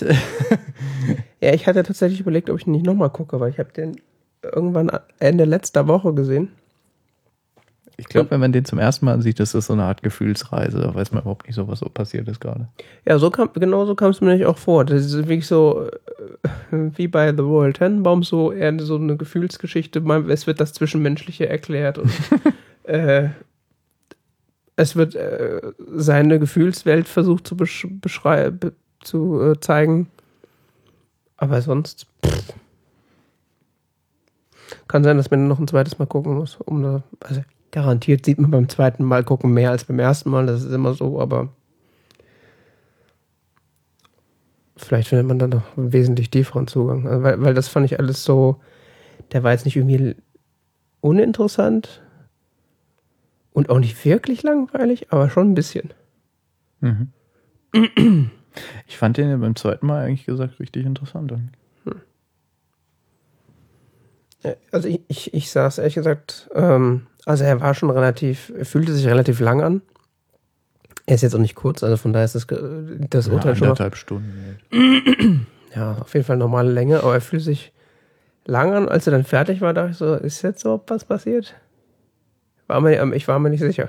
Ja, ein Actionfilm ist es nicht. Nee, aber ich weiß nicht. Es ist also Drama. Comedy-Drama bisschen die, komisch durch die Situationen, die so ein bisschen absurd sind. Dann ist so ein bisschen Selbstfindung und dann ein bisschen Romantik. Ja. Auf all, allem Aber es ist auch irgendwie. Wenig. Ja, ich weiß nicht. Er hat auch so eine gewisse Leichtigkeit. Ich, das kann man jetzt, kann man jetzt einmal als, als negativ bewerten, indem man sagt, er, dem fehlt die Tiefe. Man kann auch irgendwie sagen, er hat dafür aber auch so eine spielerische Leichtigkeit irgendwie so. Ja. Also er wird nicht zu ernst, zu schwer, zu trocken, sondern bleibt irgendwie so ein bisschen verspielt. Finde ich. Aber man kann natürlich auch, man kann genauso gut von der anderen Richtung diese, die, den Minz angucken und sagen, der Film, dem fehlt klar die Tiefe. Ja. Wobei das auch wieder so fraglich ist, ob die wirklich fehlt oder ob die einfach nicht so richtig kommuniziert wird. Ja, gut, das Kommt das gleiche raus bei dem Film. Ja. richtig. Oder ob man ihn halt wirklich zweimal gucken muss. also ich, Ich weiß es nicht. Als ich das letzte Mal gesehen habe, das ist wirklich lange her, ein paar Jahre. Der kam ja schon 2004 raus. ja, ja. Ich habe den ja auch ehrlich gesagt deswegen ausgewählt, um halt mal einen Film von Zach Braff gesehen zu haben. Weil ja äh, dann demnächst dann, oh Gott. Ja, der andere Film, den ich mit ihm gesehen habe, war The Last Kiss. Das ist aber dann nur noch so Romantik. Ist auch ganz nett. Den habe ich nicht gesehen. Aber der ist nicht von ihm selbst gemacht, also da spielt er nur eine Rolle. es, ich fand es halt mal interessant, Zach Braff mal außerhalb von Scrubs zu sehen. Das stimmt, ja. Weil ich bin mir nicht sicher, aber ich glaube, bei Scrubs spielt er auch so ein bisschen sich selbst. Mhm. Ähm,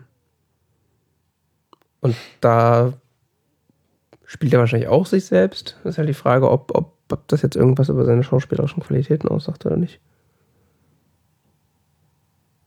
Ich fand, äh, Natalie Portman hat gut gespielt. Ja, die ist großartig, ja.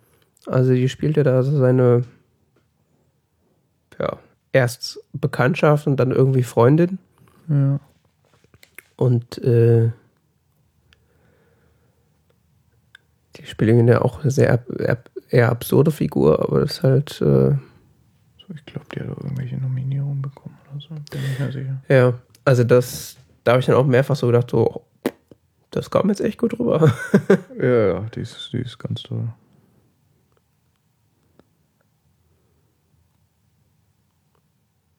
Und dann wiederum da so ein paar andere Rollen, also seine, seine ehemaligen Schulfreunde oder so, mit denen er dann da auch da um die Häuser zieht. Wobei sein bester Freund da, der ist eigentlich ein sehr guter Schauspieler, der, wie heißt der? Peter Sarsgaard. Hm. Ich bin mir halt manchmal nicht sicher, ob die Figur einfach nur so unfassbar langweilig ist oder ob das schlecht gespielt ist. Ich weiß nicht. Die Figur ist halt so ein bisschen eigenartig, die von dem Totengräber, von dem besten Freund, Ja. der, der dann da diese Schnitzeljagd am Ende mit ihm veranstaltet. Die auch völlig absurd ist. Ja. Also da habe ich überhaupt nicht kapiert, was da jetzt abgeht. Da geht es einfach nur um Selbstfindung und. Ja, ja, so. aber, aber ja, wir rennen jetzt mal durch den Wald. Hm.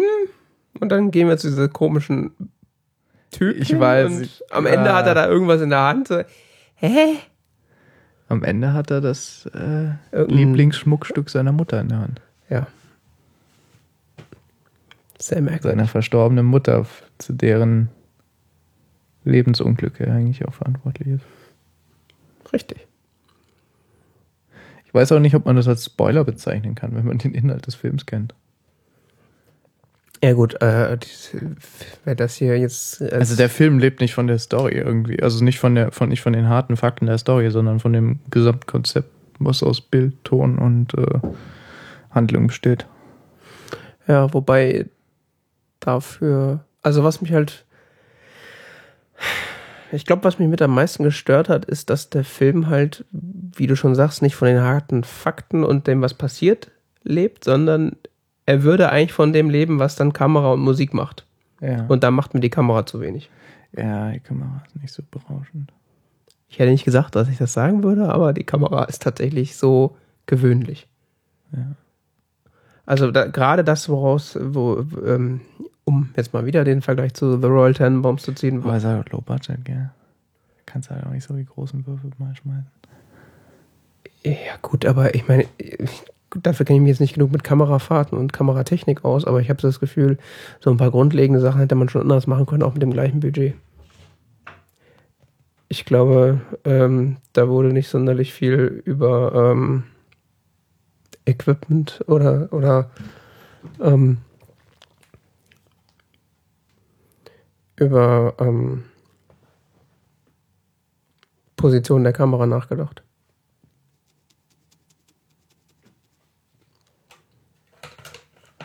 Aha. Ähm, warte mal, ich glaube, wir müssen mal unterbrechen. Breaking News. Ja. Was heißt jetzt? Das heißt, wir müssen wirklich gerade mal unterbrechen. Es tut mir leid.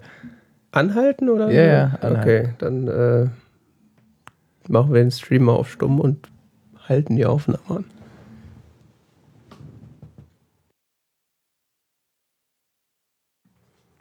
So, Jetzt das nimmt nimmt schon auf. besser auf. Ja. So, da sind wir wieder, Kleine. nachdem von wilden Katzenunfällen unterbrochen wurden. Das habe ich echt noch nicht erlebt. Äh, kommen wir zurück zur Konsumkritik. Ja. Tun so, als hätten wir das Thema äh, Garden State abgeschlossen und Haben wir äh? Ich, dachte, ich glaube wir. schon, ja. Soll ich eine Kapitelmarke setzen? Äh, das wäre vielleicht nicht schlecht, wobei wir könnten noch mal. Das ähm, läuft nämlich jetzt die ganze Zeit schon ah, weiter. das heißt, die sind im Arsch. Ja. Ja, dann muss ich die nachher nochmal von Hand dann passend editieren. Ich mache einfach mal. einen. Äh, mach mal eine. Hast du denn überlegt, äh, was äh, wir für nächstes Mal zusammen gucken könnten? Oh, ich bin dran? Äh, ich habe ja gar nicht. Oh, ja, das habe ich irgendwie noch nicht so drin. Ähm, ähm, Wo sieht's also aus mit den muss es jetzt spontan sein? Nein. Ich werde ja angemault, dass ich hier noch einen Text lese, Du liest nur einen Text? weil ich, dass ich meine Hausaufg Hausaufgaben vielleicht Ach zu. Hause machen soll. Ich wusste ja, ich, ich, hatte, ich hatte das überhaupt nicht auf dem Plan, dass das meine Aufgabe ist. nee, Das hätte ich das natürlich gemacht, ja klar. ist ja, ist ja nicht schlimm. Das ich hab, habe ich jetzt echt total verpennt. Ähm, das Lustige ist, äh, ich habe festgestellt, dass das eine super Therapiemethode ist. So mal Filme zu gucken, die man immer schon mal gucken wollte, aber nie dazu gekommen ist. die man eigentlich nicht gucken will. Oder so. Ähm, Also du kannst davon ausgehen, dass die Filme, die da ich muss ich mal werde, meinen. Das sind dann eher die anstrengenden. Oder? äh, nicht unbedingt. Letzter Tango in Paris. Das könnte auch noch passieren. Weißt du, was ich mal wieder gucken wollte? Spirited Away. Ja. Also du musst es jetzt nicht vorschlagen, nur äh, wäre das, glaube ich, ganz cool, dann so jede Sendung, wenn man dann den über den Film gesprochen hat, den man dann vorgestellt hat. Können wir einen Woody Allen Film gucken? Ja, ja, Haufen auf der Liste. ja, was denn? Ich wollte äh, Vicky Christina Barcelona gucken. Ach, das ist doch schon uralt. Die sind alle uralt, die ich gucken will. Achso. Matchpoint. Ah, Ist das- gesehen. Eigentlich alles mit Scarlett Johansson. Ich habe den, den jüngsten Blue Jasmine, den habe ich noch nicht gesehen. Mhm. Ansonsten habe ich eigentlich alle Woody Allen Filme gesehen. Auch diese 70er Jahre Schinken. Oh je. Ja, sind. Ey, ich hatte mal so eine Woody Allen Phase. Ist inzwischen abgeflacht, diese Phase. Ja, also da kannst du auf jeden Fall mitrechnen, dass ich da so. Ich Äh, habe ja auch, siehst du, Woody Allen, das Bilderlesebuch und daneben die Biografie. okay. Ich, ich fand die Filme mal cool, aber inzwischen bin ich da irgendwie von abgerückt. Äh, Ich weiß nicht, es ist trotzdem ein faszinierender Künstler, also bin mir nicht sicher, könnte sein, dass es da auf mal was hinausläuft. Muss ich mir überlegen. Ja, also überlegst dir noch was. Mhm. Dann verkünden wir das wieder über Twitter und app.net, was wir dann fürs nächste Mal zusammen gucken, damit äh, die Hörerschaft das dann auch gucken kann, wenn sie denn möchte. Äh, Direkt neben. ist schon lustig, dazwischen den beiden Woody Allen Büchern ist die Prinzipia Discordia. tja, ja, entschuldige. die wurde noch nicht verfilmt. Nein. Leider. Dann äh, sprechen wir jetzt über einen Film, über den wir schon mal gesprochen wurde. In dem im Rahmen dieses Podcasts schon mal gesprochen wurde, ja. Äh, Ich habe ihn hier mal kurz zusammengefasst. der, äh, also ist ja so, es geht um den Film Her. Den hat der Johannes äh, in vor einigen Episoden schon mal vorgestellt in der Konsumkritik, aber wir haben noch nie geschlossen darüber gesprochen. Also Ja. zu dem Zeitpunkt hatte ich den noch nicht gesehen. Und der äh, Ed-Nachtflug hat sich gewünscht, dass wir darüber nochmal sprechen. Dann machen wir das doch. Ja, ein US-amerikanischer Film aus dem Jahre 2013, wenn ich es richtig sehe. Mhm. Ist ähm, ein Science-Fiction Liebesdrama. Robot Sex. Naja, nicht ganz. Ähm, Without the boobs. ja. Aber mit Scarlett Johansson, gell? Genau. Ähm, hat auf Rotten Tomatoes, das muss man dazu sagen, inzwischen eine Bewertung von schlappen 94 Prozent. Das ist, glaube ich, sehr gut für Rotten Tomatoes, oder? Ja, das ist schon ziemlich gut. Ist auch, äh, Oder hatte zumindest mal diese Höchstwertung. Ich weiß nicht, ob es immer noch hat. Ja, ich glaube auf jeden Fall auch in der, in der ultrakritischen Filmszene äh, Szene ist der auch gut angekommen. Der Film wurde tatsächlich sehr positiv aufgenommen. Und der Film ist auch insgesamt ein bisschen verwirrend. Verwirrend. Ja, verstörend. Ich weiß nicht. An- Ja. Gedankenanregend, so. In dem Sinne verstörend. Das auf jeden Fall. Äh, Scarlett Johansson, Taucht kein einziges Mal bildhaft im gesamten Film auf, ja. ja, und ist deswegen auch nicht für den Oscar nominiert worden. Ja. Gegen eine Golden Globe. Sicher? Ja. Ähm, Irgendwas Goldenes halt. Regie hat der Spike Jonze geführt. Keine Ahnung, woher man den kennt. Das haben wir uns auch letztes Mal schon gefragt. Ähm, es geht um den, wie heißt er? Theodore Twombly.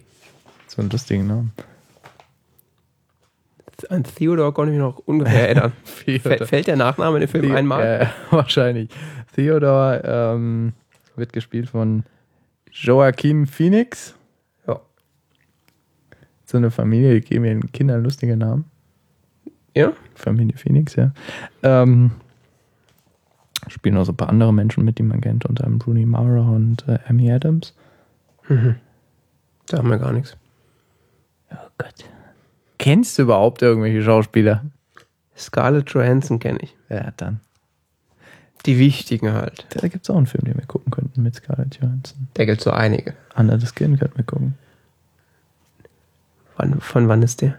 2014 ist gerade erst rausgekommen. Mit Scarlett? Ich dachte, das ist jetzt gerade Lucy aktuell. Ja, nee, vorher hat sie noch den anderen Film gemacht. Das- Den anderen. Da spielt sie so ein Alien, das Männer verführt, um in dachte, Fleisch zu kommen. Ich dachte, das wäre Lucy. Das ist ein bisschen verwirrend, ja. Es geht so fließend ineinander über. Der Lucy ist noch nicht, ist, ist erst im Kino. Ist noch nicht, äh, Achso, der ist schon raus. ist noch nicht im Privatkino. Hm. ähm, Nur nicht in der kostenlosen Online-Videothek genau.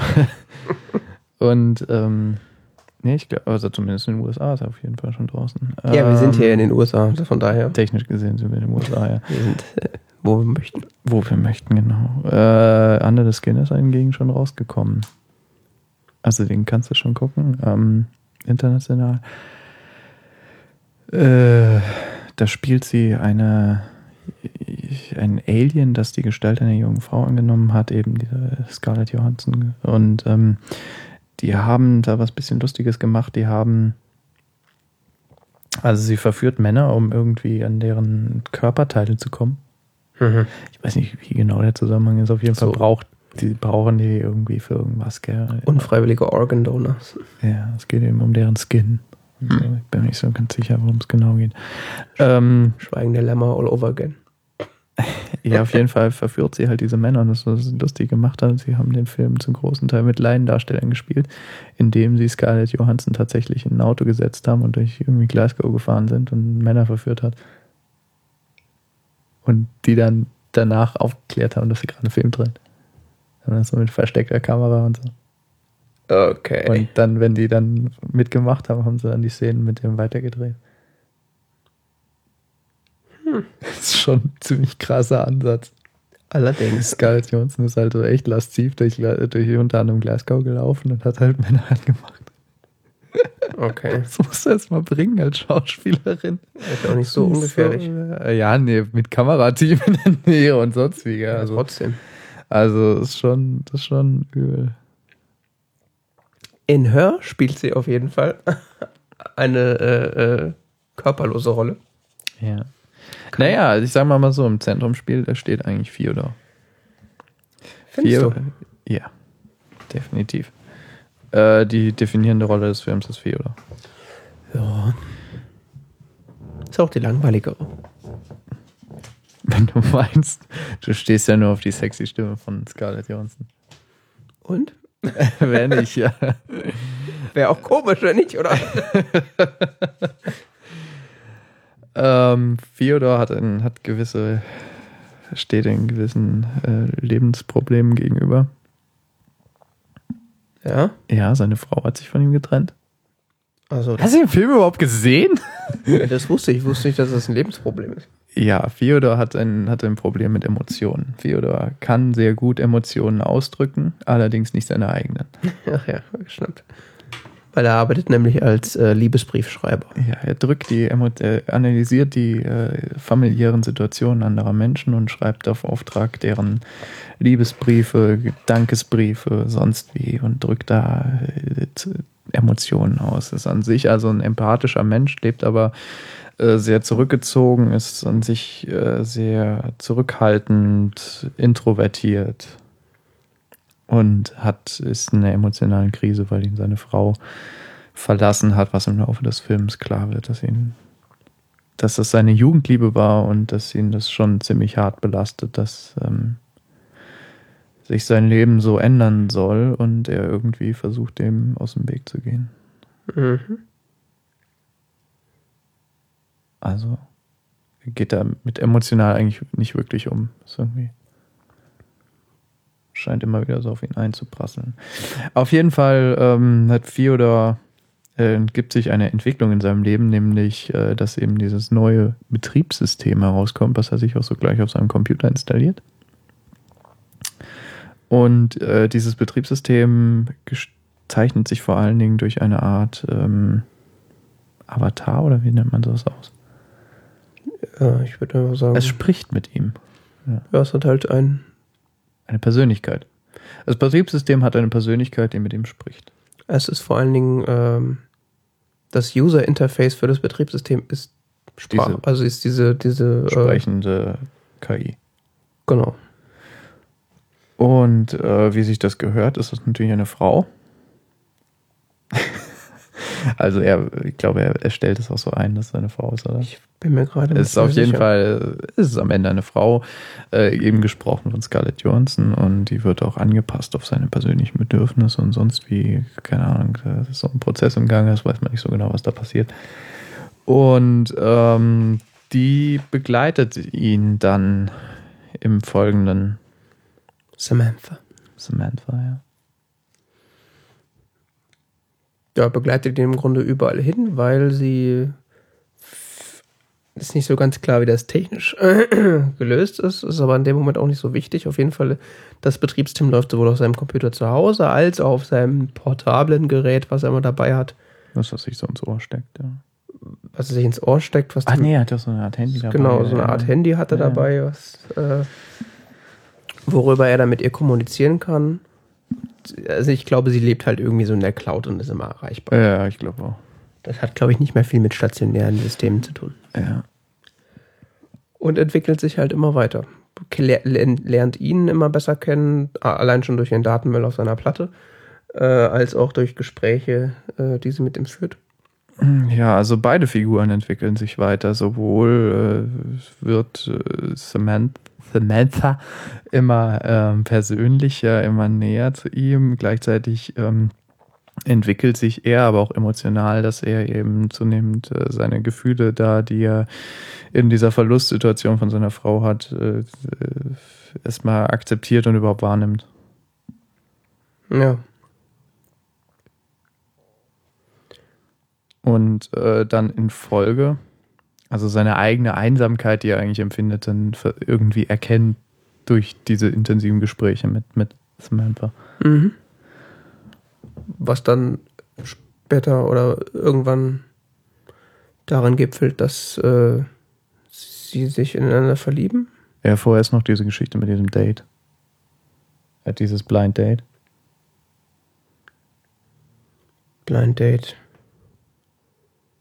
Das ist eine relativ für die Dramaturgik relativ wichtige Station, dass ähm, äh, es, äh, Ah ja, ich erinnere mich. Ja. er, Theodor erkennt sich in seiner eigenen Einsamkeit und seiner Verlassenheit und sonst wie und äh, äh, ihm wird dann ein Date vermittelt über seine beste Freundin. Mhm. Äh, die lernen wir auch gar nicht so gut kennen, dieses Blind Date, weil das ist äh, relativ abrupt auch schon wieder zu Ende. Ja. Und daraufhin hin entwickelt sich diese tiefe Bindung zwischen der, diesem, diesem Betriebssystem Samantha und äh, Theodor. Tja, und artet dann eigentlich in so eine saftige Liebesbeziehung aus. Ja, und äh, im Hintergrund steht dann häufig, umso intensiver diese Beziehung wird, äh, ob das funktionieren kann und wie das zu bewerten ist, diese Liebe zwischen Mensch und Software. Genau. Also es wird sowohl in der Film, es wird einmal auf so auf der Metaebene irgendwie überhaupt durch die Darstellung äh, thematisiert, als auch wird es thematisiert durch, ähm, durch tatsächlich Diskurs im Film. Genau. Äh, es kommt dann nämlich äh, so zutage, dass auch Leute aus seinem Bekanntenkreis sich äh, in ihr Betriebssystem verliebt haben. Ja. Und äh, wirft dann so die Frage, die, die gerne gestellte Frage auf, ist das denn normal oder kann man sowas überhaupt machen? Ja, ähm, einmal diese, diese, diesem, diesem Mensch, diese sehr, sehr grundlegende menschliche emotionale Ebene. Mhm. Auf der anderen Seite haben wir aber auch diese, diese Ebene Samantha, die sich eben auch irgendwie weiterentwickelt, Ja. wo man nicht so sicher ist, ob sie sich selbst weiterentwickelt oder ob sie nur auf das eingeht, was Theodor ihr entgegenbringt. Naja, es ist ja so eine grundsätzliche Frage, was ist überhaupt Entwicklung? Ich meine, letztendlich. Naja, es gibt da, es gibt ja zum Beispiel diese Szene, wo, wo sie dann in Urlaub sind. Mhm. der fährt ja in Urlaub, gell, und äh, sind da in diesem Resort oder sonst wie, gell, und äh, da ist sie ja plötzlich irgendwie so ein paar Tage total abwesend, weil sie was mit dem, mit dieser anderen KI hat. Mhm. Spricht sie nicht auch noch irgendwie mit, mit Bekanntem oder äh, nicht Mit Alan, äh, mit diesem Philosophen, Genau, dieser der- Philosophen-KI hat sie dann irgendwie, bändelt sie irgendwie so an. Mhm. Ja. Aber sie, sie hat doch dann auch äh, später Beziehungen zu auch anderen Menschen. Ja, genau, weil daraufhin, auf dieses hin wird nämlich eher misstrauisch, was das eigentlich, wo eigentlich Samantha ist und, und mit wem sie eigentlich noch so Beziehungen hat, außer ihm. Ja. Und daraufhin stellt er ja die Frage, mit wem hast du noch Beziehungen? Und daraufhin sagt sie ja irgendwie so mit so und so viel tausend Menschen Mhm. und äh, in so und so viele Hunderte ist sie verliebt. Ja. Woraufhin er äh, sehr äh, ähm, enttäuscht ist und äh, sie sich schließlich gemeinsam trennen. Weil Ja. Samantha sagt ja dann nämlich am Ende, nämlich, dass sie sich auch weiterentwickelt Ja. und sie irgendwie mit den anderen KIs auf eine höhere Seinsebene einstrebt. ja, das heißt aber, dass sie sich nicht nur von ihm trennt, sondern von allen im Grunde. Woraufhin er aber auf eine eher, auf eher Mensch, ja, ja, von allen irgendwie so, so, so. Von, Ja. Aber er zum Beispiel geht dann halt, äh, geht er eher auf eine mehr menschliche Gefühlsebene, emotionale Ebene wieder. Und ähm, ist ja dann am Ende so, wird ja so angedeutet vielleicht so, dass er so, dass die, die, die, die Emotionen dann Richtung seiner besten Freundin gehen. Hm. Dadurch, dass die ja am Ende zusammen da sitzen. Ja. Also wir haben so diese, diese künstliche Intelligenz und diese menschlichen Emotionen. Ja, vor, vor allen Dingen, dass, äh, dass die KIs oder die KI in dem Fall irgendwann ja auch diese menschlichen Gefühle haben, aber darüber dann hinauswachsen. Ist die Frage, ob sie diese menschlichen Gefühle haben oder ob sie diese menschlichen Gefühle nur darstellen oder diese menschlichen Gefühle nur meinen zu haben, ob eine Maschine überhaupt diese Gefühle haben kann oder ob das nur eine Intelligenz ist, die diese Gefühle annimmt. Ja, gut. Oder ob diese Gefühle was tief Menschliches sind, das ist ja so die Frage dahinter, oder? Also können Gefühle von, können, können diese Maschinen tatsächlich Gefühle empfinden oder ist das nur so eine, nur so eine, begreift Samantha das quasi nur so als intellektuelle Leistung? Das wird man wahrscheinlich nicht rausfinden. Äh, aber ich, Nee, das war, natürlich kann sie das nicht klären, aber ich finde, das ist so die Frage, die da im Raum schwebt. Naja, ist halt, die, ist halt die Frage, wie, äh, wie diese künstliche Intelligenz da realisiert ist. Ist das halt äh, so, ist die Auf Basis, was die jetzt siehst, nicht.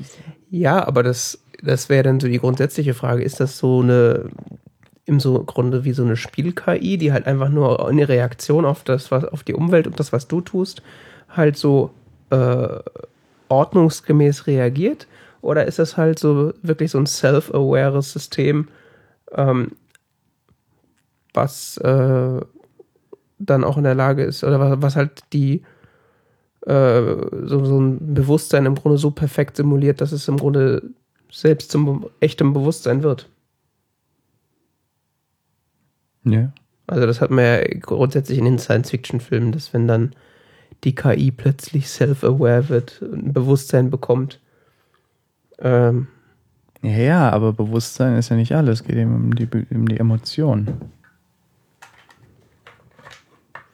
Emotionen. Das, das, meiner Meinung nach, also was mir jetzt erst so bewusst geworden ist, dass der Film sich ja im weiten Kreise um, um Emotionen dreht. Also es, deshalb schreibt er ja diese, diese, diese Briefe und so weiter, diese emotionalen Briefe, wo er im Prinzip auch nur Emotionen zum Ausdruck bringt. Naja, was ich mir halt bei dem Film gedacht habe, ist, äh, dass Emotionen ja jetzt auch nichts anderes sind als irgendeine Ge eine, eine Rechenleistung des Gehirns in irgendeiner Form. Ja, spielt ein Hormonsystem eine große Rolle. Okay. Aber auf jeden Fall hat, hat die KI oder das System ja wesentlich mehr Rechenpower und kann halt dementsprechend mehr leisten als der Mensch. Was vielleicht dann, also das halt, ist halt diese, das Problem dieser Inkompatibilität, dass, dass er halt nur mit ihr zusammen sein will und sie will halt immer mit ganz vielen Leuten zusammen sein. Mhm. Weil sie halt rechentechnisch nicht ausgelastet ausge, äh, äh, ist oder warum auch immer. Ich weiß nicht, ist auch die Frage, ob man, ob man sie auch noch, also wenn du jetzt nach Turing-Test gehst, also ob man verstehen kann, dass sie eine KI ist. Ja, das würde ich auf gar keinen Fall sagen. Turing-Test würde die als, als, als Mensch durchgehen. Ja, eben. Die Frage ist, ob sie nach ihrem letztendlichen Enthüllnis dann noch als Mensch durchgeht. Sie sagt, sie hat diese Beziehung zu diesen vielen Tausenden von Menschen. Ja, Sie hat halt, Geht sie dann noch als Mensch durch? Nee, oder? es ist halt so, Eigentlich löst sich ja dieses, dieses, dieses Ergebnis, dass sie die absolut zweifelsfreie KI ist, in dem Moment ja auf, weil da klar, also da, da wird klar, dass sie eine KI ist. Sonst wäre das nicht möglich. nicht unbedingt. Also, sie würde den, sie, Oh, es könnte sein. Ja. Äh, sie, Beziehung mit 600 Hm. es gibt Leute, die machen so. Nee, äh, sie würde ja den Turing-Test immerhin äh, noch weiter bestehen. Ob der natürlich jetzt das, das, das der Test ist, um sowas rauszufinden, bezweifle ich jetzt mal. Aber ich verstehe das jetzt mehr so als. der Turing-Test als Gedankenkonstrukt. es gibt ja auch äh, so Science, äh, Science Fiction, wo im Grunde mehrere Lebewesen ein geschertes Memory haben. Mhm. Und dass sie im Grunde halt ein großes Shared Memory ist. Also, äh, aber halt so viel Interface hat, um halt mit verschiedenen Menschen gleichzeitig äh, zu interagieren. Cloud, ja. Ja, ist im Grunde ein Cloud-Mensch. So kommt es zumindest rüber. Wenn sie, also wenn sie Theodor zum Beispiel nicht gesagt hätte, dass sie zu gleichzeitig, während sie jetzt mit ihm spricht, mit irgendwie ein paar tausend anderen Menschen auch gerade spricht und das, Dann wäre die Illusion ja geblieben, ja. Ich finde, Ja. die Illusion bricht in dem Moment. ja, die Illusion bricht auf jeden Fall, aber ist halt die Frage, ob das jetzt schlimm ist oder nicht. Weiß ich nicht, aber die Illusion, dass es eine Persönlichkeit ist, dass es eine einzigartige, wie eine menschliche Persönlichkeit ist, die bricht in dem Moment. Weiß ich nicht. Das ist meine Meinung. Naja, auf jeden Fall bricht die Illusion, dass sie nur für ihn da ist. Ja, klar. Aber Ja, was halt mit Verlieben eingeht, ist ja auch immer so dieser, Exklusivität. ja, dieses, Ja, ja. dieses monogamistische Denken, was wir da drin haben. Ich bin sicher, dass wenn sie ihm verspricht, dass sein Datensatz nicht mit anderen Datensätzen vermischt wird, dann ist das schon in Ordnung.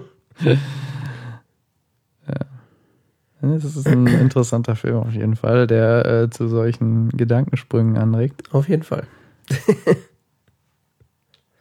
Also äh, gerade dieses Ende hat mich nämlich extrem fertig gemacht, weil sie, äh, wie jetzt tausend, was? Ja. Und das, das Ende ist ja nicht irgendwie befriedigend. Das ist ja das Hauptproblem. Findest du? Ja, also es ist auf jeden Fall kein klassisches Happy End, um das so mal anders auszudrücken. Und du lässt dann halt damit sitzen, äh, dass man nicht weiß, was man jetzt aus dieser Geschichte machen soll. Ja. Aber äh, sagen wir mal so, die Beziehung wird im Rahmen des Filmes eingegangen, wird, wird existiert zu Beginn des Filmes nicht, wird aufgebaut, eingegangen und abgeschlossen und das dann existiert zu Ende des Films nicht mehr. Die Frage ist, was in der Zwischenzeit mit dem Hauptcharakter passiert? Hat er Ja. sich bewegt? Ist der, ist der noch im gleichen Ausgangspunkt, wo er am, am Beginn war? Na, bewegt hat er sich schon, aber im Vergleich zu dem, wie sie sich bewegt hat, äh, ist das halt ein Witz, ehrlich gesagt. Weil am, sie sagt ja auch am Anfang, dass sie am Anfang nur mit ihm zusammen war. Glaube ich. Ich habe das so in Erinnerung, dass sie, dass sie quasi. Das glaube ich nicht. Ich, ich glaube schon. Ich glaube, sie hat. Ich glaube, sie war ursprünglich nur sein System und äh, hat dann dadurch, dass sie Das so geil fand, noch mit weiteren rumgemacht. Ja, hat dann halt durch. Er ist ja dann auch teilweise, wenn er arbeiten ist, hat er ja auch lang. Und nachts hat er ja mit ihr nicht geredet, weil er ja geschlafen hat. Ja, nee, vor allen Dingen kann sie ja auch parallel. Also Ja, aber vor allen Dingen dadurch hat sie ja, glaube ich, erstmal die Aufmerksamkeit bekommen. Oder gibt es noch andere Leute, die ich über ein Netzwerk erreichen kann? Oder wie auch immer das funktioniert. Und hat, da ist ja dann äh, diese Weiterentwicklung äh, wurde vollzogen, dass sie dann anfängt, mit mehreren Leuten äh, irgendwie Kontakt zu pflegen. Und das Mhm. ist dann immer mehr geworden. Und dann halt auch irgendwann parallel. ja, es muss ja auch andere KIs so wie sie geben. Ja, klar, das sagt sie dann ja auch, dass sie mit den anderen KIs, äh, sie fliegen jetzt weg oder so. Ja, sie gehen auf eine höhere Seinsebene irgendwie. Ja. Die mergen dann zu irgendeinem, keine Ahnung. Das war auf jeden Fall, ich glaube, Mindfuck ist das richtige Wort. Ja, ja, ja, das ist irgendwie, man kommt nicht mehr runter, gell? Mhm. Du hast erstmal einen starken Schnaps. ja, nee. Das ist auf jeden Fall so einer der klassischen, Mindfuck Science Fiction? Ja, also wenn man irgendwie Science Fiction mag, dann ist das so eine, ein Must-See-Film, würde ich sagen. Ja, ja, auf jeden Fall.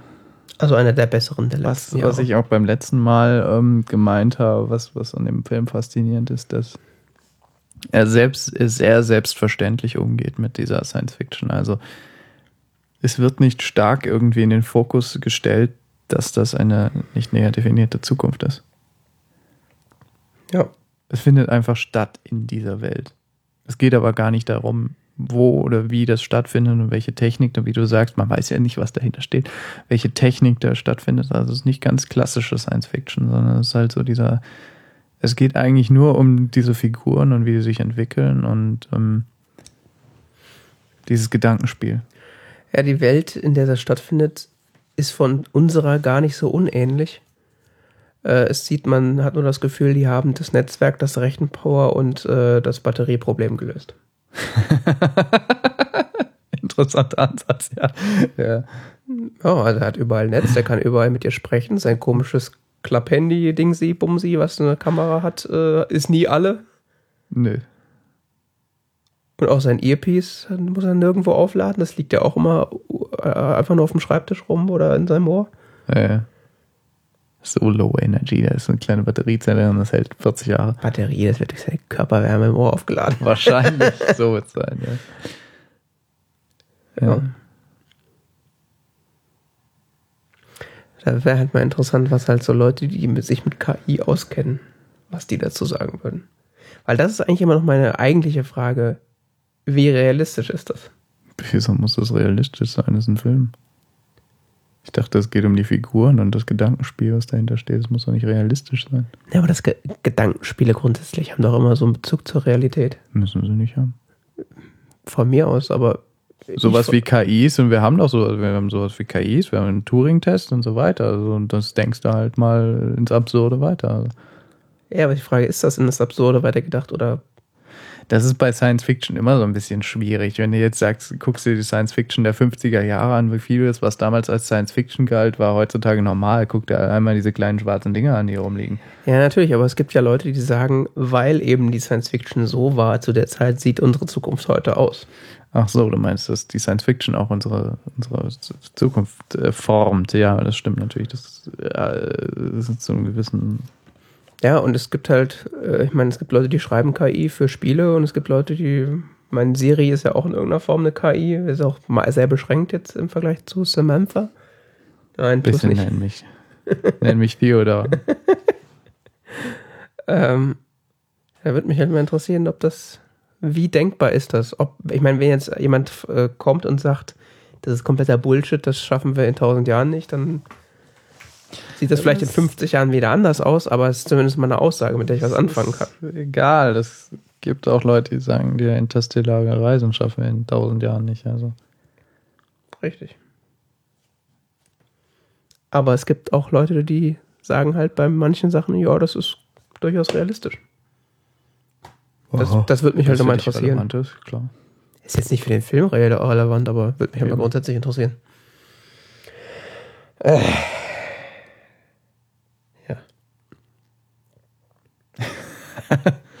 Macht sich fertig. More brain hurts. Echt. Nein. Ja, ich bin froh, den Film gesehen zu haben. Hat mich äh, sicherlich intellektuell bereichert. Nein, das ist wirklich ein Genuss. Den Film Mich kann man auch. ansehen.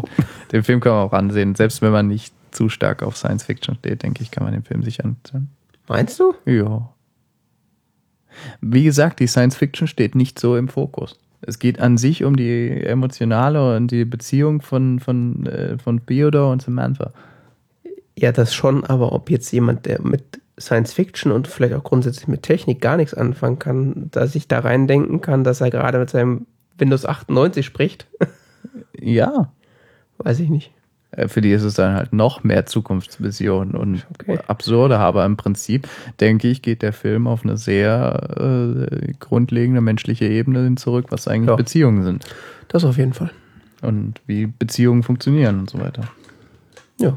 Und wie das mit äh, Sex mit Maschinen aussieht.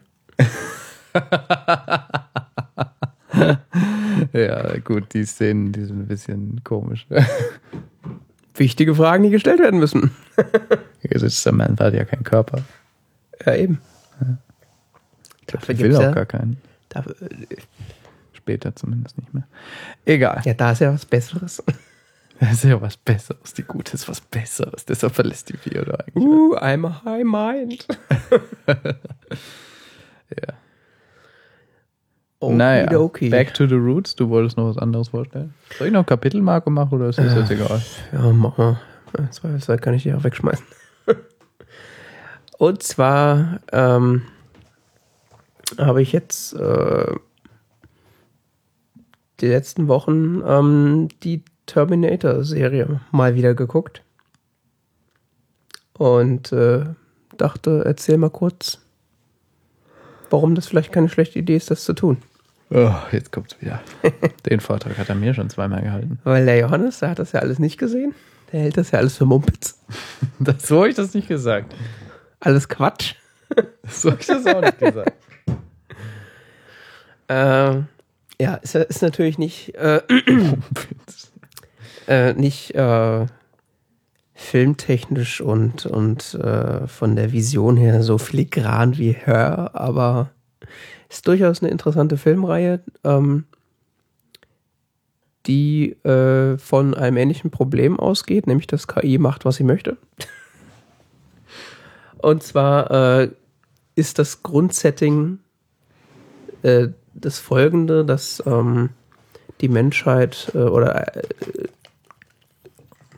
Cyberdyne Systems, äh, eine Firma in den 90ern, späten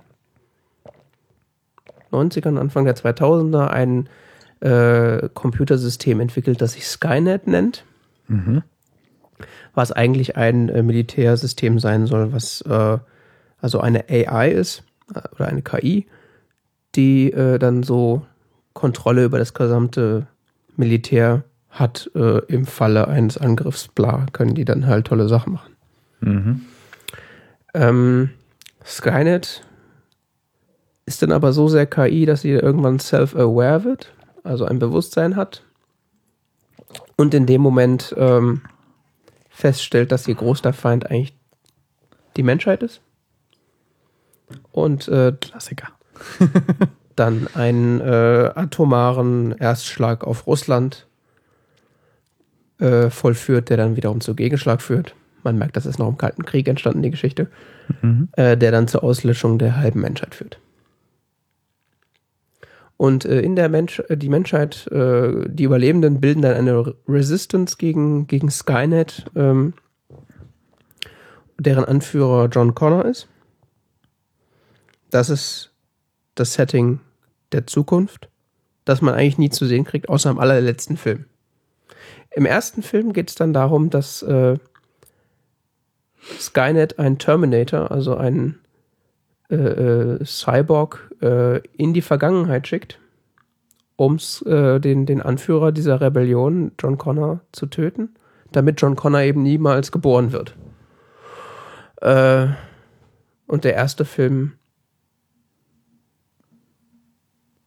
erzählt dann eben, wie versucht, wie, wie ein Terminator aus der Zukunft kommt und versucht, Sarah Connor umzubringen. Gleichzeitig schickt wiederum John Connor aus der Zukunft einen Soldaten, Kyle Reese, in die Vergangenheit, um seine Mutter zu beschützen. Mhm. Das ist der erste Teil. Und die kämpfen dann. Die kämpfen dann ja. Aha. Äh, Im zweiten Teil, der spielt zehn Jahre später, da ist John Connor schon geboren, Aha. äh, schickt Skynet wieder einen Terminator in die Vergangenheit. Diesmal um John Connor zu töten, direkt. Mhm. Als, also als Kind, der ist irgendwie 10 oder 12, Noch ein Versuch, nicht nochmal die Mutter zu töten. weil er da schon geboren ist. Äh, Ja. Timey-wimey-mäßig macht das keinen Sinn. Ja. Der ist ja. Du meinst, sie könnte, äh, sie könnte im Grunde ein Jahr später oder, oder einen Monat später nochmal wieder einen Terminator schicken. Könnte auch zur gleichen Zeit noch. Das stimmt. Vielleicht reichen die Ressourcen nicht aus, ich weiß es nicht.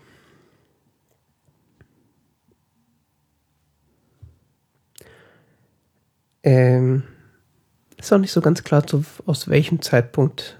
Könnte auch einfach ein Jahr früher einen Terminator hinschicken. Das stimmt. Oder noch ein Jahr früher, noch ein Jahr früher. Bis zu Sarahs Geburt. Ja, aber man weiß ja nicht, wie das technisch so abläuft. Vielleicht haben die ja eine bestimmte Reichweite. Ah ja. Ich habe keine Ahnung. Habe ich jetzt gerade die plottechnischen Mängel hervorgehoben, oder? Äh, ja, weiß ich nicht. Ja, Das ist ja grundsätzlich das Problem von Filmen, die Zeitreise beinhalten, dass Das gibt nicht immer unbedingt einen Sinn, außer man begründet das so wie bei Doctor Who, timey, wimey, wibbly wobbly. ja. Dann gibt das schon irgendwie Sinn. Ich meine, bei Zurück in die Zukunft zum Beispiel, da habe ich auch so, gibt es manchmal so Szenen, wo ich denke so, äh, aber wenn du das jetzt gerade verändert hast, dann hast du hier die ganze Zukunft gerade verändert. Nein. Ja, aber dann, nein, vielleicht. Nur wenn sich die Bilder verändern. Genau. Ähm, ja, zweiter Teil, zweites, zweiter, ähm, zweiter Terminator wird geschickt. Mhm. Diesmal ein weit fortgeschrittener Prototyp, also ein anderer Terminator, der wesentlich äh, andere Fähigkeiten hat und äh, viel effektiver ist.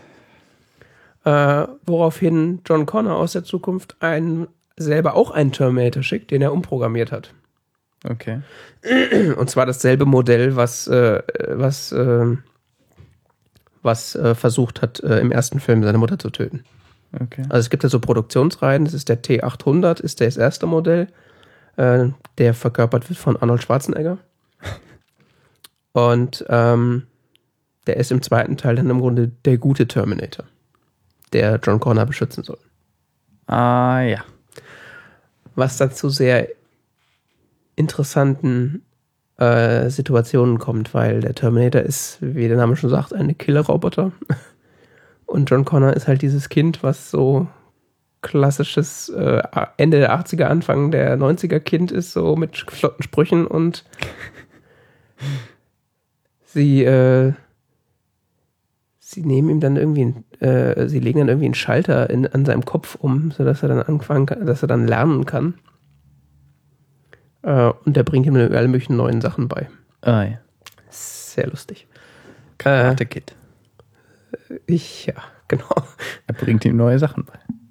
Ja, das ist jetzt, wenn ich das jetzt erzähle, das ist, ist Quatsch, das ist weder lustig und noch sonst was.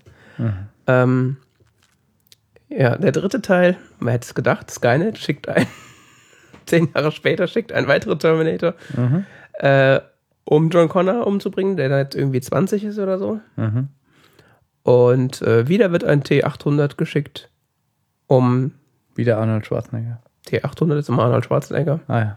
um den anderen Terminator aufzuhalten. Ah ja. Der auch Schwarz Schwarzenegger ist. Nee, Also, im ersten Film, Arnold Schwarzenegger will Sarah Connor umbringen. ja. Zweiter Film, nicht Arnold Schwarzenegger kommt, also ein anderer Terminator, Ja.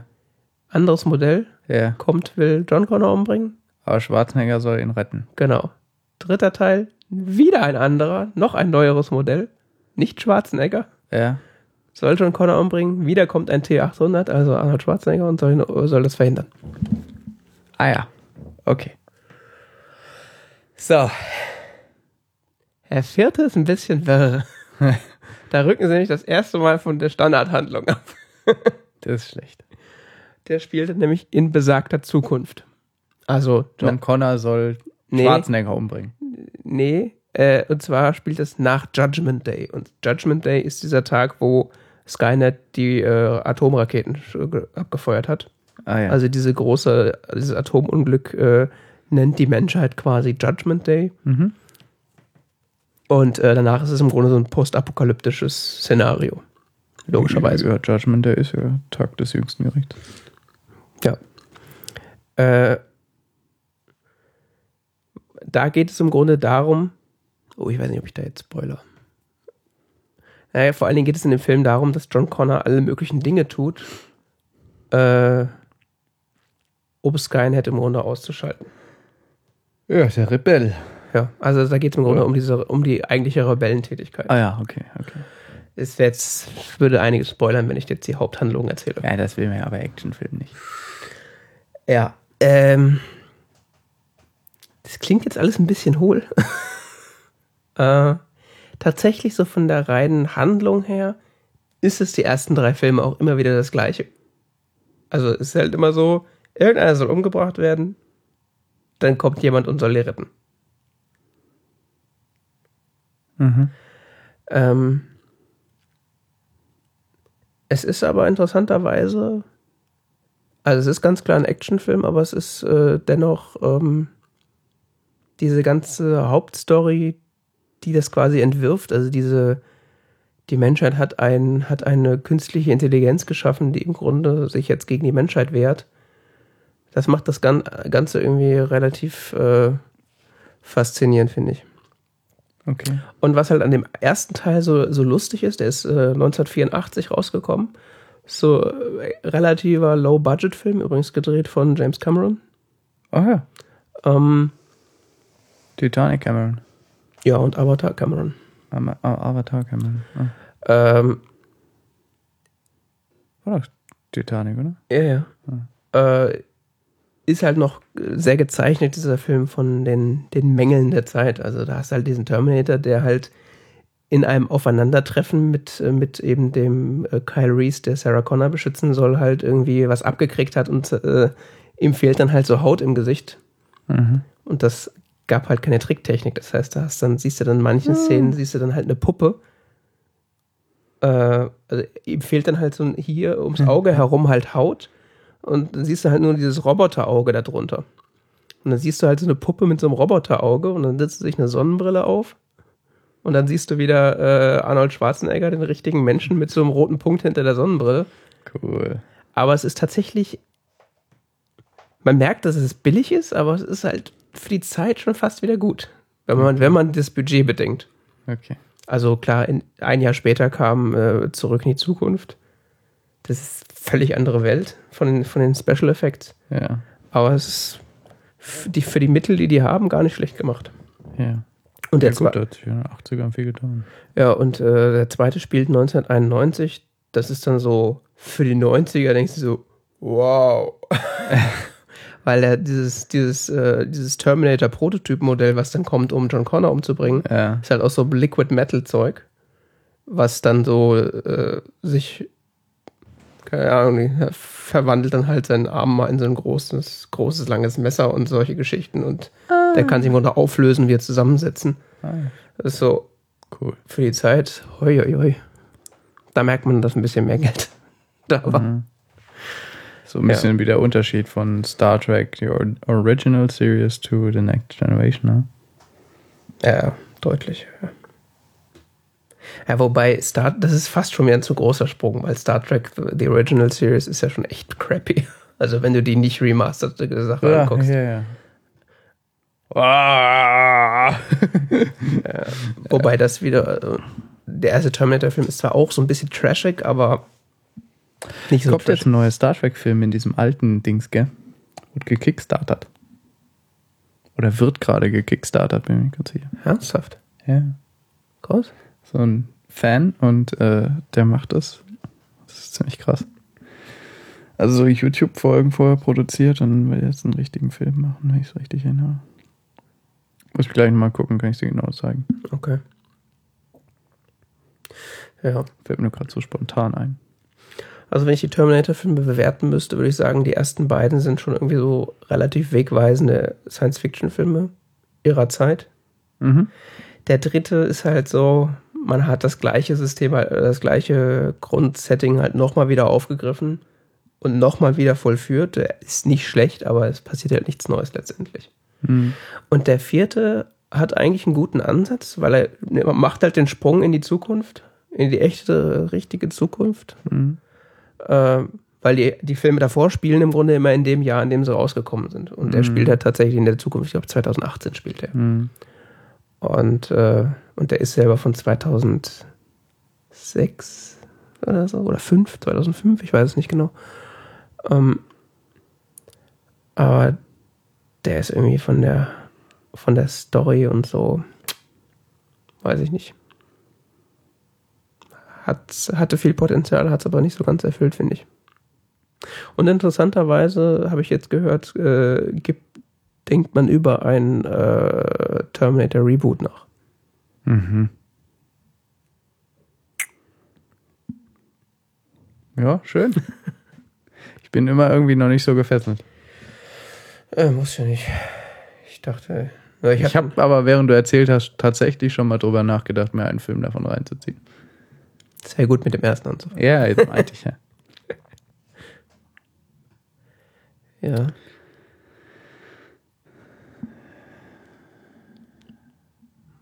Muss man halt Mögen. mögen, ja. Also ich sag mal, wenn man jetzt mit den, mit den althergebrachten Standard-Action-Filmen klarkommt und ein bisschen Sci-Fi mag, dann ist das. Obwohl die Story ja immer wieder relativ vorhersehbar ist, sind sie halt an sich, es sind schon spannende Filme. Mhm. Naja, muss ich mir mal anschauen. So. Ich schau mal rein. Und Du hast endlich gewonnen. Lässt mich dann in Ruhe? Ja, das ist ehrlich gesagt nur Zufall, dass ich jetzt hier darüber rede, weil ich habe die Filme halt zufällig wieder geguckt. ja, ja, schon klar. Und